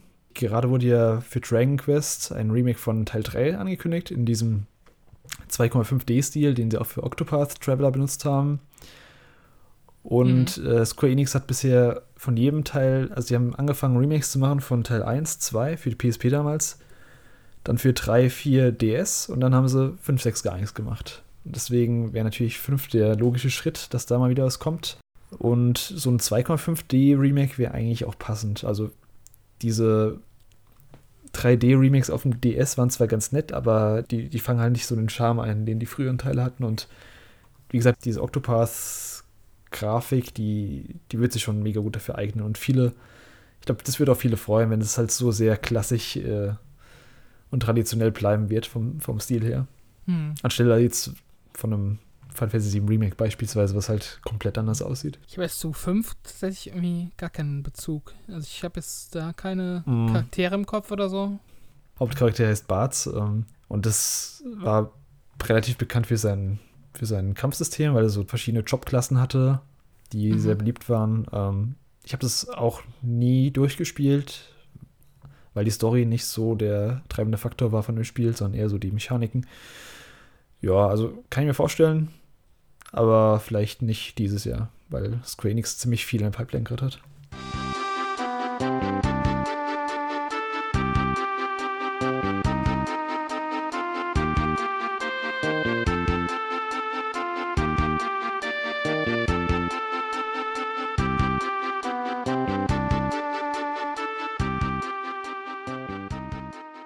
Die beiden haben auch noch äh, äh, Sucker Punch, neues Spiel, äh, aufgeschrieben ich glaube ja, dass Sucker Punch auf jeden Fall Tsushima 2 machen wird, oder?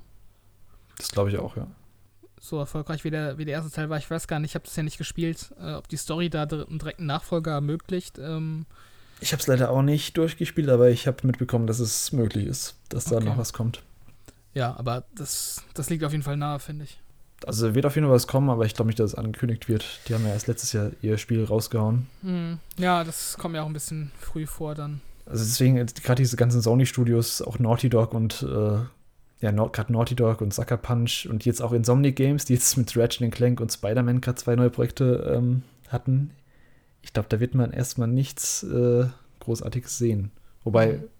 wobei gemunkelt wird, dass Naughty Dog an einem The Last of Us Remake arbeiten, was natürlich gezeigt werden könnte, weil das jetzt nicht so das Mega-Projekt wäre. Ja, dann hat User Shining Mind auch ein paar Prognosen abgegeben. Er sagt zum Beispiel, dass eine Dead Space-Trilogie kommen wird. Jetzt nach der Mass Effect-Trilogie ist EA vielleicht auf den Geschmack gekommen. Was glaubst du? Ähm, Fände ich super. Ich mag die Spiele echt gern und äh, ich habe die auch vor nicht allzu langer Zeit nochmal ähm, gespielt, den ersten und den zweiten Teil. Und die sehen auch echt immer noch ganz gut aus. Also die mhm. Basis ist echt noch vorhanden, äh, um da mit relativ wenig Aufwand, glaube ich, äh, ein paar neue Lichteffekte vielleicht, ein Texturen hier und da ein bisschen äh, ausbügeln, ähm, hat man da, glaube ich, schon relativ äh, schnell ein sehr hübsches Spiel wieder. Und dementsprechend, ja, ich glaube, die Fanbase ist auch groß. Die Leute haben da Bock drauf. Horrorspiele sind ja eh äh, wieder im Trend, so durch Resident Evil, durch die, durch die Initiative äh, von Capcom und ähm, mhm. das kann, glaube ich, ganz gut funktionieren. Ich hätte auch Bock drauf, vor allem vielleicht, wenn sie dann sehen, dass die, dass die Franchise halt noch beliebt genug ist, dass vielleicht so ein bisschen schauen, wie verkauft sich die Trilogie, lohnt sich da ein neuer Teil. Das wäre halt auch ganz wünschenswert, dass da mal wieder was Neues kommt. Hm. Und ähm, es, gibt ja gerade von diesem Visual, ähm, von diesem Visual X äh, Studio auch so einen Dead Space Abklatsch. Mhm.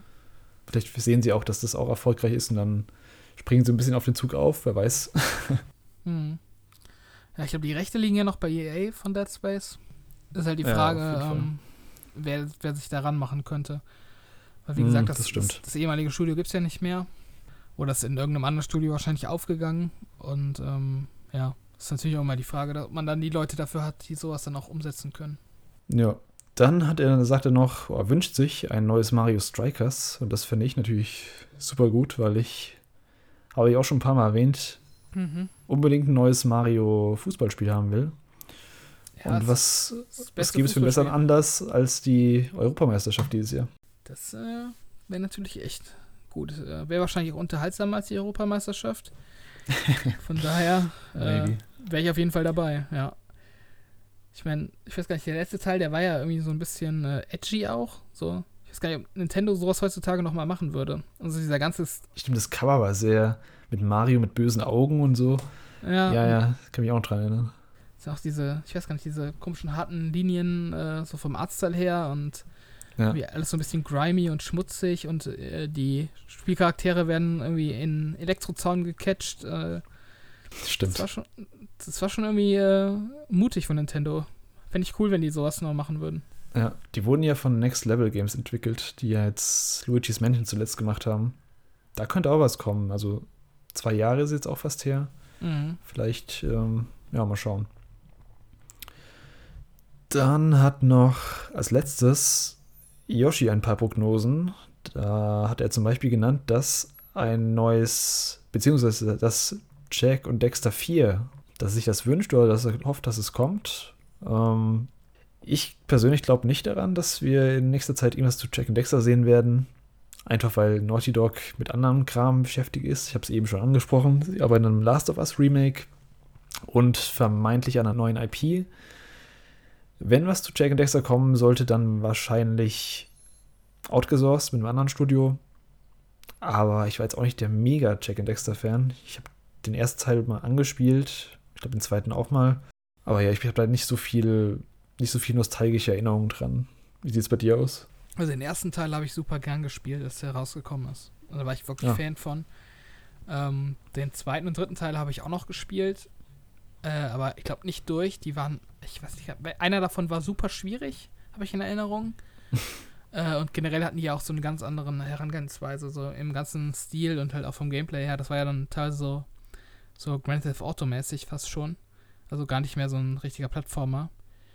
Ja, wie gesagt, das äh, kann ich eigentlich das gleiche zu sagen wie bei Banjo, dass ich halt so 3D-Plattformer eigentlich immer ähm, grundsätzlich interessant finde, aber ja, ich glaube jetzt auch nicht, dass, äh, dass Sony so sein Hauptstudio Naughty Dog ähm, an so einen 3D-Plattformer ranlässt. Also die sind halt schon so die absolute Qualitätsschmiede von Sony und ähm, sollen dann, glaube ich, auch so die Prestige-Titel raushauen und nicht irgendwie ihre Zeit mit so einem, ja, kleineren 3D-Plattformer, ich will jetzt nicht sagen verschwenden, aber vielleicht kommt es in den Augen von Sony dann vielleicht so ein bisschen rüber wie Verschwendung, wenn sie dann an Jack Ja, also 6 arbeiten. die Marke ist ja heutzutage eigentlich nicht mehr so groß, beziehungsweise die, die kennen ja nicht mehr so viele. Gerade Mhm. die jüngere Generation, die wissen wahrscheinlich gar nicht, wer Jack and Dexter ist. Und ich glaube, bevor Ja. ein Jack 4 kommt, würden sie erstmal nochmal ein Remake so im Style vom Ratchet Clank 2016 machen, sowas. Dass sie Mhm. so ein Remake vom ersten Teil rausbringen und dann mal schauen, wie das läuft. Aber momentan ist Sony eher so gemünzt, dass die halt echt nur die, die Flaggschiffe entwickeln. Deswegen glaube ich nicht an Jack and Dexter 4. Wäre auf jeden Fall eine ziemlich krasse Überraschung, wenn Naughty Dog sowas Das stimmt, ja. auf einmal. Das auf jeden Fall. Ja, ein Spiel, was auch, oder ein Franchise, was auch in äh, vielen Prognosen äh, aus der Community genannt wurde, ist Prince of Persia. Also einerseits geht es da um äh, das äh, Remaster oder Remake vom ersten Teil, das auch im letzten Jahr angekündigt Mhm. wurde.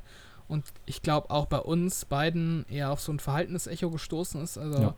ich glaube, wir fanden das beide nicht besonders ansprechend optisch und äh, ja, dementsprechend war bei uns so ein bisschen die Frage, ähm, ob man das braucht.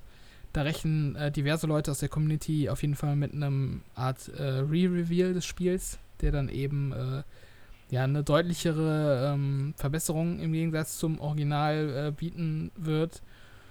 Und ähm, Yoshi hat auch die Prognose gesetzt, dass ein komplett neues Prince of Persia in, in äh, Entwicklung ist. Hm. Glaubst du, dass, äh, dass sie ja das äh, Remake vom ersten Teil nochmal grundsätzlich überarbeitet haben nach der eher verhaltenen Resonanz? Ich glaube, sie haben es überarbeitet, aber nicht so, dass es großen Unterschied macht. Ich glaube, sie haben so ein bisschen was an der hm. Beleuchtung wahrscheinlich geändert, aber die haben jetzt nicht grundlegend die Charaktermodelle ausgetauscht. Ähm, das ein neues in Entwicklung ist, glaube ich, nicht. Ich glaube, die wollen jetzt e-, echt erstmal gucken, ob das, ob das nochmal läuft, ob die Marke Relevanz hat mit dem Remake. Und wenn das dann erfolgreich ist, dann, dann sehen wir vielleicht so in zwei Jahren einen neuen Teil. Ja, vielleicht ist es in, in Entwicklung, ein neues Spiel, aber ich glaube auch nicht, dass es dann äh, quasi parallel zum äh, Remake irgendwie gezeigt wird. Also das wird dann auf jeden Fall erst im nächsten Jahr gezeigt, wenn überhaupt. Ja, da stimme ich zu. Ich finde es auf jeden Fall komisch, dass, äh, dass sie jetzt auf einmal wieder mit ähm, Prince of Persia um die Ecke kommen, was ja auch ewig lang quasi äh, brach lag. Also ich glaube, dieses Cell-Shading Prince of Persia, das kam 2008 ja, oder so. genau. Also echt lange her mittlerweile und ähm, danach kam auch, glaube ich, nichts mehr, oder? Das war das letzte. Es kam noch eins zum Film damals, 2010, glaube ich. Es hieß nur Prince of, okay. nee, es hieß Prince of, Prince of Persia Sense of Time. Nee, Sense of Time nicht. Prince of Persia The Forgotten Sands hieß das, genau. Das kommt 2010 okay. raus. Ja gut, es ist auch schon elf Jahre her jetzt und jetzt auf einmal kommen sie dann mit so einem Remake vom ersten Teil um die Ecke. Also ja, wie gesagt, ich glaube, sie wollen einfach gucken, ob die Marke noch Relevanz hat. Und je nachdem, ob das eben.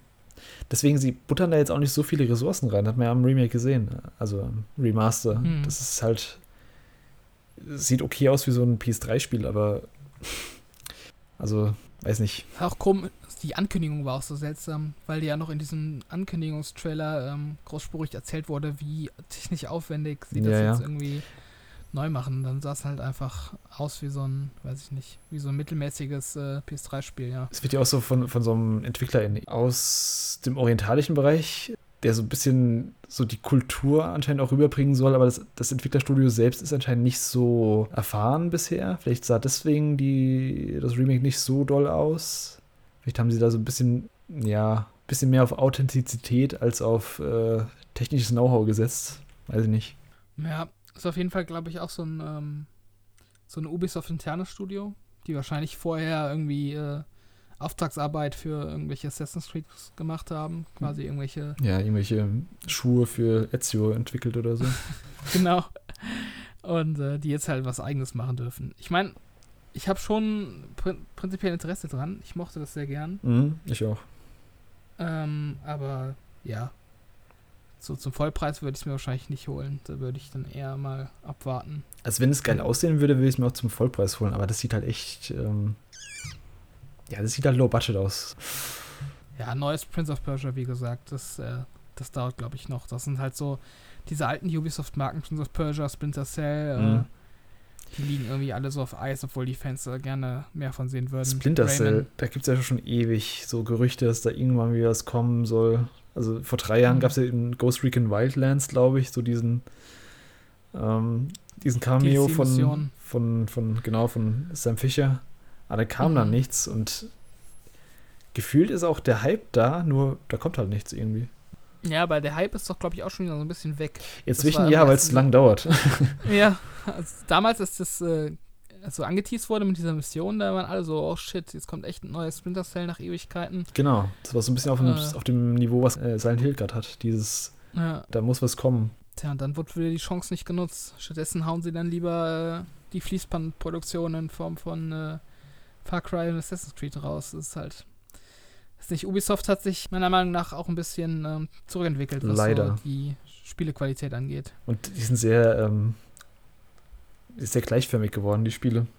Mhm. Was ich echt schade finde. Gerade strukturell mit diesen ganzen Open Worlds und mhm. entweder Open World oder Service Game. Und so diese klassischen Singleplayer, bisschen linearen Spiele, die gibt es irgendwie gar nicht mehr. Ja, vor ein paar Jahren waren die echt immer für eine Überraschung gut. Also so, als Beyond Good and Evil angekündigt wurde, der zweite Teil zum Beispiel, das war noch so diese Phase, dazu halt immer diese Ubisoft-Pressekonferenz und da war viel äh, Trash dabei, wie Just Dance und halt so diese alten Reihen, oder diese nicht alten Reihen, aber diese Reihen, die man halt erwarten kann, wie die gerade genannten. Da wusste halt, die kommen, okay, sieht in Ordnung aus, kann man abhaken. Und dann gab es meistens so am Ende noch irgendwie so als Rausschmeißer irgendwie so eine interessante ähm, neue IP oder so, wo man so dachte, okay, ja. also Ubisoft ist auf jeden Fall noch ähm, bereit, irgendwie in coole Sachen zu investieren, in coole neue Sachen und irgendwie.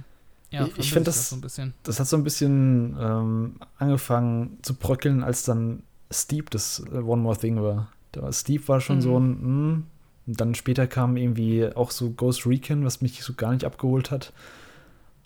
Und ähm, ja, Beyond Good and Evil war wieder so ein kleiner Ausreißer, wo man dachte, oh cool, aber das jetzt hat sich das ja auch so im Endeffekt so ein bisschen als Nullnummer entpuppt.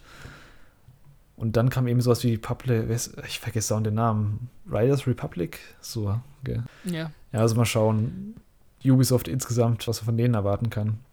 Ich fand Ubisoft in den letzten Jahren echt langweiliger als EA.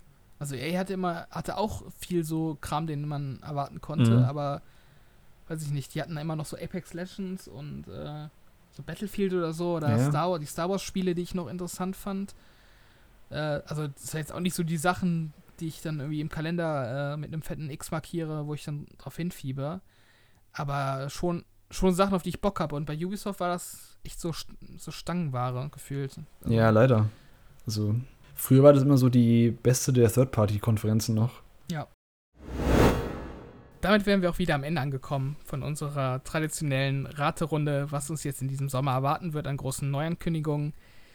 Ich bin Robert, äh, mit dabei war Chris und ihr könnt uns folgen auf Social Media, Twitter beispielsweise at PowerOncast, natürlich auch zu abonnieren auf YouTube, Spotify oder jedem anderen Podcast-Service eurer Wahl.